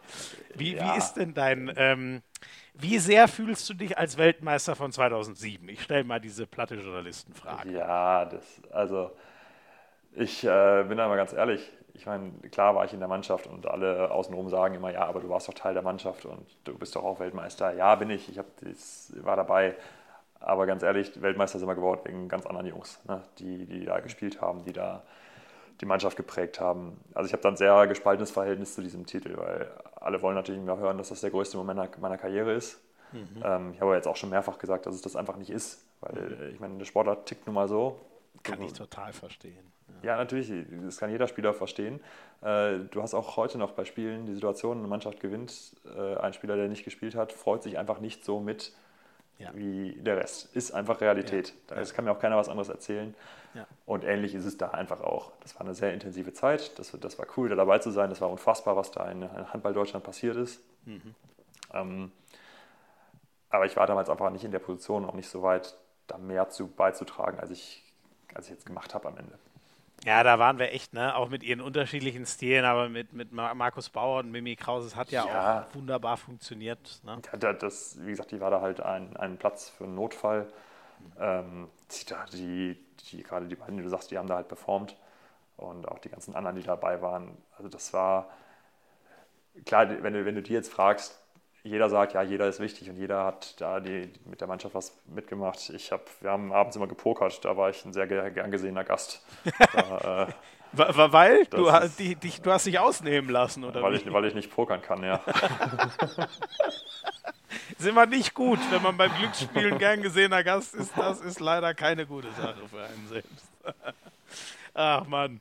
Und aber hast du trotzdem, ähm, hast du noch so Erinner Erinnerungen an, an zum Beispiel dieses unfassbare Halbfinale gegen die Franzosen oder, oder das Finale gegen die Polen? Wie, wie sind da so deine Erinnerungen? Weil so ein hm. bisschen musstest du ja schon auf, auf Strom bleiben. Es hätte ja Gott weiß was passieren können. Ja, das war ein bisschen schwierig, weil ich war tatsächlich in den Spielen, Markus Bauer war ja so ein bisschen verletzt. Der hatte ja irgendwie, das war ja damals auch so ein bisschen die Wade der Nation.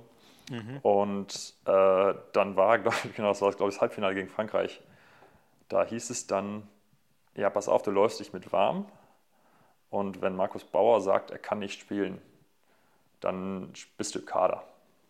Mhm. So. Jetzt denk mal scharf nach. Glaubst du allen Ernstes, egal wie es der Wade geht, Markus Bauer sagt in einem WM-Halbfinale in Deutschland, er kann nicht spielen? Ich glaube nicht. Da hätte das Bein schon durch sein müssen. Ja, richtig, richtig. Ja, ich habe mich damit warm gemacht und haben dann, wir haben das Spiel dann auf einer Tribüne gesehen. Also das war, das war schon heftig. Also das fand ich auch mit das, das krasseste Spiel eigentlich. Mhm. Was äh, sagen alle eigentlich, dass das, dass das heftig war. Ja, ne? Also ich bin da fast gestorben vor dem Fernseher. Ich weiß das wirklich noch. Ich habe es mit ja. einem ich, es gibt wirklich nicht so viele Handballspiele, wo ich es noch haargenau weiß, wie ich mit einem Kumpel da saß und eigentlich fast hätte ausmachen müssen, weil es war mhm. nicht mehr erträglich. naja, ich weiß, wir saßen da und äh, konntest ja in den Augen sehen, dass die alle einfach kaputt waren. Die waren einfach klinisch tot alle. Äh, die konnten ja nicht mehr. Und dann saß du da und denkst, ja komm, jetzt mach, jetzt gewinn dieses blöde Spiel, es soll weitergehen, die ganze Geschichte. Und, mhm. Ja, das war schon das waren besondere Momente, keine Frage. Auch ich erinnere mich auch daran, wie wir dann da von diesem Hotel irgendwo in Gummersbach im Wald losgefahren sind zu den Spielen und die Straße war voll. Mhm. Also die Bilder gingen ja dann rum. Das war Geil, schon. Ne? Mhm. Hätten wir damals nicht, hätte ich nicht gedacht, dass sowas mit Handball möglich ist. Mhm. Ähm, weil du vorhin gesagt hast, andere Leute haben quasi dieses Ding äh, gewonnen. Ich bin mir sicher, ich habe die Frage hier bestimmt auch schon mal irgendwem gestellt, aber mich fasziniert das immer noch wieder so diese Nachverpflichtung von, oder das heißt, nein, die Reaktivierung von Blackie Schwarzer. Welchen Einfluss hat das gehabt? Hm. Ich kann mir überlegen. Ja, es war natürlich jemand, der, der wusste, wie es funktioniert. Ne?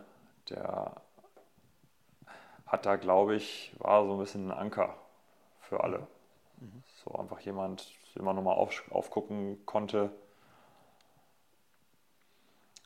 Also ich weiß nicht, ob man sich das so vorstellen muss, dass, dass alle gesagt haben, jawohl, jetzt ist er wieder da und jetzt packen wir es. Er hat ja, das war ja auch der hat ja auf einmal auch auf einer Position gespielt in der Deckung, wo er vorher noch nicht so viel gespielt hatte. Mhm. Es hat auf einmal funktioniert. Es hat auf einmal so viel funktioniert in, in, im Zeichen dieser, dieser Heim-WM. Mhm. Ja, der, der, war wichtig, einfach auch so für die, für die ganze Stimmung da. Mhm. Ja. ja, aber von außen hat das so gewirkt, als wäre da auf einmal nach einem holprigen Start äh, alles anders äh, geworden quasi. Das war, ja, war irgendwie, ich werde das immer so ein bisschen so erinnern. Ähm, und dann, ähm, das habe ich jetzt ehrlich gesagt, ich, ich, ich habe auch, glaube ich, quasi keine Erinnerungen daran, aber äh, weil dein äh, Ex-Trainer vorhin Olympia 2008 angeschrieben hat. Ähm, ja. Ich habe ehrlich gesagt da, ich, äh, ich habe sowieso an das Turnier, ich, äh, 2004 war ja, glaube ich, dieses ultra dramatische 7-Meter-Werfen mhm. gegen die mhm. Spanier. So, das, ich habe jetzt bei 2008 gar nicht mehr so die Bilder im Kopf, ehrlich gesagt. Wie nee, weil du wahrscheinlich erst nach der Vorrunde gucken wolltest und da waren wir nicht mehr dabei. Ah, so, jetzt siehst du, ich wusste nämlich jetzt nicht mal mehr, dass, ah, da war Vorrunden aus, so liebe Güte. Was ist da ja. passiert? Ja, das war auch, ich bin da auch so in, in letzter Sekunde auf diesen Zug da aufgesprungen Olympia 2008 war im Grunde ein riesen Reinfall, ne? weil alle haben gedacht, okay, wir sind Weltmeister, jetzt treten wir an, um Olympiagold zu mhm. holen. Und das ist einfach komplett schief gegangen. Mhm. Das war einfach, stand unter keinem guten Stern. Mhm. So, war, kann im Nachhinein gar nicht mehr so genau sagen, was da alles, alles schief gelaufen ist. Es sind natürlich auch ein paar, also es war nicht mehr ganz die gleiche Mannschaft wie bei der WM. Mhm. Hat ein paar Verletzungen auch noch und ja, es ist dann einfach beim Turnier komplett in die Hose gegangen. Ja. Für, für mich war das mein Abi-Sommer, deswegen sind sowohl was hm. Olympia angeht, mehr, ne? als hm. auch was die, die Fußball-EM 2001 zum Beispiel. Ich habe kaum Erinnerungen. Äh, warum auch immer ist das alles Komisch. ziemlich verschwommen. ähm, und und äh, konntest du es trotzdem, trotzdem muss Olympia doch ein Mega-Event sein. Konntest du das trotzdem ein bisschen genießen oder war das dann ja, durch Sportliche schon, so kaputt? Schon, im Nachhinein, klar, konntest es genießen. Ähm, Olympia war ganz schwierig, weil ich glaube, im Nachhinein bin ich echt der Überzeugung, wenn du Olympia gewinnen willst, dann darfst du es nicht genießen. Dann, äh, dann, musst du da fokussiert sein auf deinen Sport. Dann kannst du nicht da durch die Mensa laufen und gucken, wer da alles sitzt. Und das ist, das ist unfassbar beeindruckend. Ne? Und wir haben sogar auch die US-Basketballer haben uns angeguckt, wie die gespielt haben. Also das ist, ich wollte gerade sagen, die sind, glaube ich, die, das einzige Team, was das kann. Die sind so gut, ja, die genau, können es genießen genau. und es trotzdem genau. locker gewinnen. Ne? Genau, genau. In, in äh, Bolt haben wir, glaube ich, auch noch laufen sehen. Aber so rein sportlich war das einfach, einfach, das, da lief nichts runter, da stimmte irgendwas nicht. Ich kann es im Nachhinein echt nicht genau sagen, was das war. Mhm. Ich weiß, ich, ich war auch wieder in so einer Grenzrolle, habe eigentlich auch nicht viel gespielt. Ich ärgere mich im Nachhinein, weil es gab dann die Situation in dem Spiel, wo es dann auch ums Ausgeht, wo ich, wo ich kurz gespielt habe. Mhm. Ähm, war nicht, war überhaupt nicht mein Moment da. Mhm. Also da war. Ja, ja. Also habe ich also rein sportlich keine guten Erinnerungen dran an, dies, an das Turnier. Ja, okay. Steht unter keinem guten Stern. So, so Gott, so, so negativ möchte ich jetzt natürlich auf keinen Fall äh, enden bei deiner großen Karriere. Ja. Kannst, du, kannst du so ein bisschen wie, wie, wie happy bist du nach so äh, vielen Jahren? Mit welchem Gefühl hast du jetzt so deine, deine äh, Spielerkarriere beendet und die Trainerkarriere begonnen? Gibt es irgendwas, wo du sagst, boah, das hätte ich schon gerne mal oder da hätte ich vielleicht gerne mal gespielt oder bist du mit allem im Reinen? Nee, natürlich bin ich in allem im Reinen. Wenn ich das nicht wäre, dann äh, würde ich ja schlecht schlafen. Ähm, ich hätte mal gerne, ich hätte mal gerne Champions League gespielt, glaube ich. Ja. So, das hätte ich, mal, hätte ich mal cool gefunden, äh, weil mir hat Europapokalspielen sehr viel Spaß gemacht, einfach weil man auch so viele andere Arten Handball zu spielen trifft mhm. und einfach sich mit dem Besten messen ist einfach cool. Ne? Das war dann, weil wir gerade eben kurz über Nationalmannschaft gesprochen haben, wir haben da so die Turniere, wo ich auch mehr eine Rolle hatte, 2012, 13. Das hat richtig geschockt, das hat richtig Bock gemacht, mhm. ähm, sich mhm. da auf dem Niveau mit dem Besten zu messen. Mhm. Ähm, das war cool, deswegen hätte ich die Champions League hätte ich mal gerne irgendwie mitgemacht. So, Gab es mal äh, ein Angebot von einem Verein, nee. wo das vielleicht. Nee, stand nee, auch nie mal was an. Stand, nein, also für die Top 3, 4 hat es nie gereicht. Mhm. Wie gesagt, mit Magdeburg hatten wir eigentlich vor, da mal irgendwie reinzukommen. Mhm. Mhm. Ja. Ist halt sau schwer, ne? Haben sie ja bis heute. Ja, äh, arbeiten sie ja bis heute dran, obwohl sie es herausragend machen inzwischen. Aber ja. es gibt halt nur noch zwei Plätze und das ist genau. mit Kiel und Flensburg nicht so leicht, sich einen von den beiden zu holen, ne? Genau. Ja, ja. Wunderbar. Du, tausend Dank. Das äh, war sehr, sehr geil. Wir machen noch ein letztes kurzes Break, dann kriegst du noch das schnelle Fragengewitter Hand aufs Harz äh, und dann sind wir auch schon durch. Du bist ja äh, passionierter Hobbymusiker. Ähm, ist es vor allem die Gitarre oder mit, mit was spielst du eigentlich am liebsten? Äh, mein Papa ist Kirchenmusiker gewesen. Ich habe Klavierspielen gelernt. Ach, Klavierspielen ist dein ja. Ding eigentlich. Okay. Ach, krass. Und aber Gitarre kannst du schon auch. Ja, das reicht, das reicht zu spielen, wenn keiner zuhört. So. Ach so. Okay, und das heißt, Klavier spielst du auch noch am liebsten? Oder was ist da? Ja, so, so ein bisschen klimper ich so vor mich hin. Ja, ja, ja. ja. Habe ja auch zwei Kinder, zwei Kinder, die wollen das natürlich auch immer. Ja, ja, ja, ja. ist spannend. Äh, äh da rum zu, selber auch mal rumzuzupfen wahrscheinlich. Ja. Hast du einen Lieblingskünstler? Boah, nee, ich bin, ähm, werde von Freunden gern für meinen Musikgeschmack äh, ausgelacht, weil ich so quer, quer durch die Charts höre. Ah, okay, okay. Oh, ein, ein Charthörer ist natürlich eine Todsünde. kann man, kann man nichts Positives zu sagen. Richtig, ja. ja. Nein, Spaß. Ähm, du bist ein äh, Camper und gehst auch mal ganz gerne surfen, habe ich mir sagen lassen. Was ist da so das beste Ziel? Wo kann man das am coolsten machen? Definitiv Hawaii, weil Hawaii einfach ein sehr cooles Urlaubsziel oh, ist. Da hat es mich schon zweimal hin verschlagen. Das ist ein, ein Träumchen. Okay, geil. Oh, das, das würde, hätte ich auch gerne mal irgendwann. Aber da, und das heißt, da fliegst du hin und holst dir dann auch einen Camper oder bist du da dann schon im Hotel oder wie macht man das dort? Ach so, zum Campen, zum Campen fliegen wir nicht nach Hawaii. Zum Campen, äh, sage ich, ist äh, Süd, Südfrankreich am besten. Ja. Äh, so, da finde ich, da gibt es die schönsten, größten Campingplätze. Ja.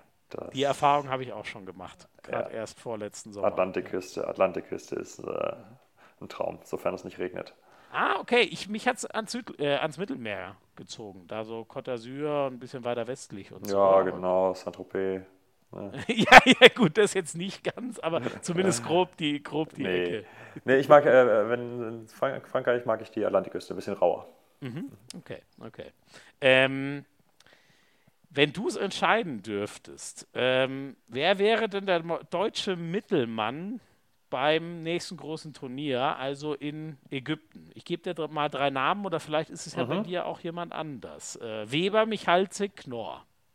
Oder doch ganz wer anders? Ich finde, man sollte Knorr die Chance geben. Ja, dass der direkt die meiste Verantwortung trägt und der erste Mann ist?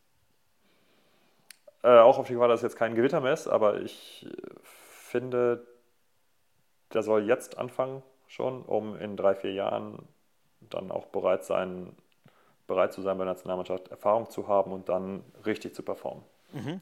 Deswegen finde ich, müssen die Jungs früh Verantwortung übernehmen. Geile Ansage. Das heißt, damit der uns dann die EM 2024 im eigenen Land gewinnen kann, quasi. Zum Beispiel. Sehr cooler Plan. Ähm, du hast ein abgeschlossenes Elektrotechnikstudium. Da stellt sich für mich jetzt natürlich die Frage, Streber oder Hochbegabter? Boah, weder noch. Weder noch. Äh, das, äh, die Frage beantwortet sich, beantwortet sich alleine durch die Anzahl meiner Semester. Die ja, oh, sag. Die, die, ist nämlich so, ach, keiner, die ist, glaube ich, ah, über 20.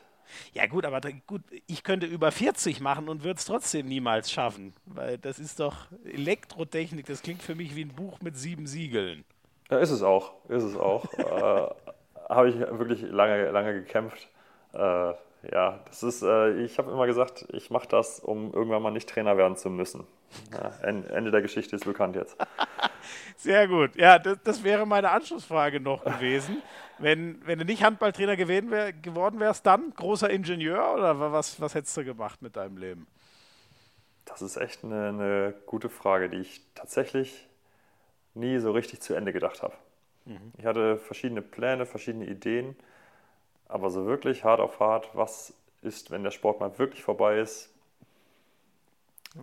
Klar, hätte ich irgendwas, irgendwas mit diesem Studium anfangen können. Oder, ja. ja.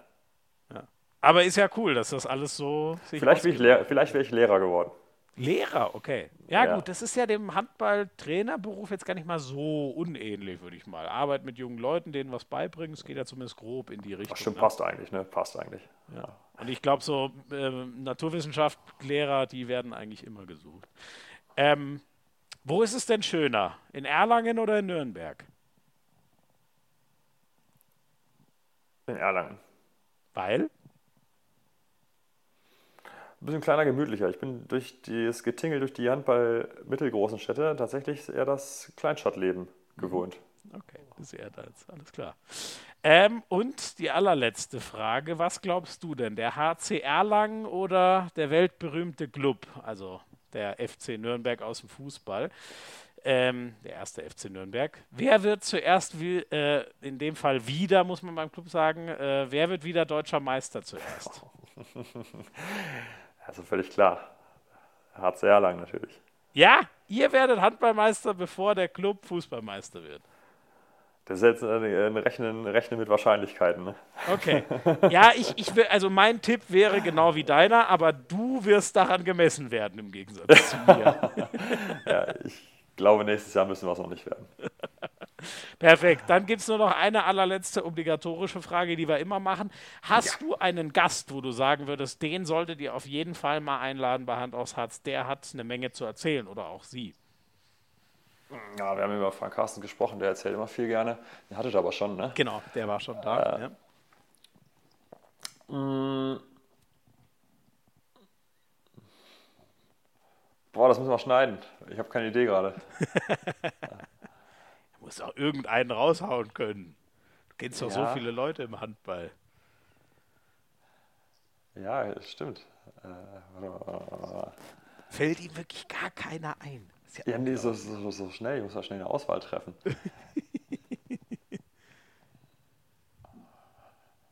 die, die ganzen, die habt ihr ja alle schon gehabt, ne?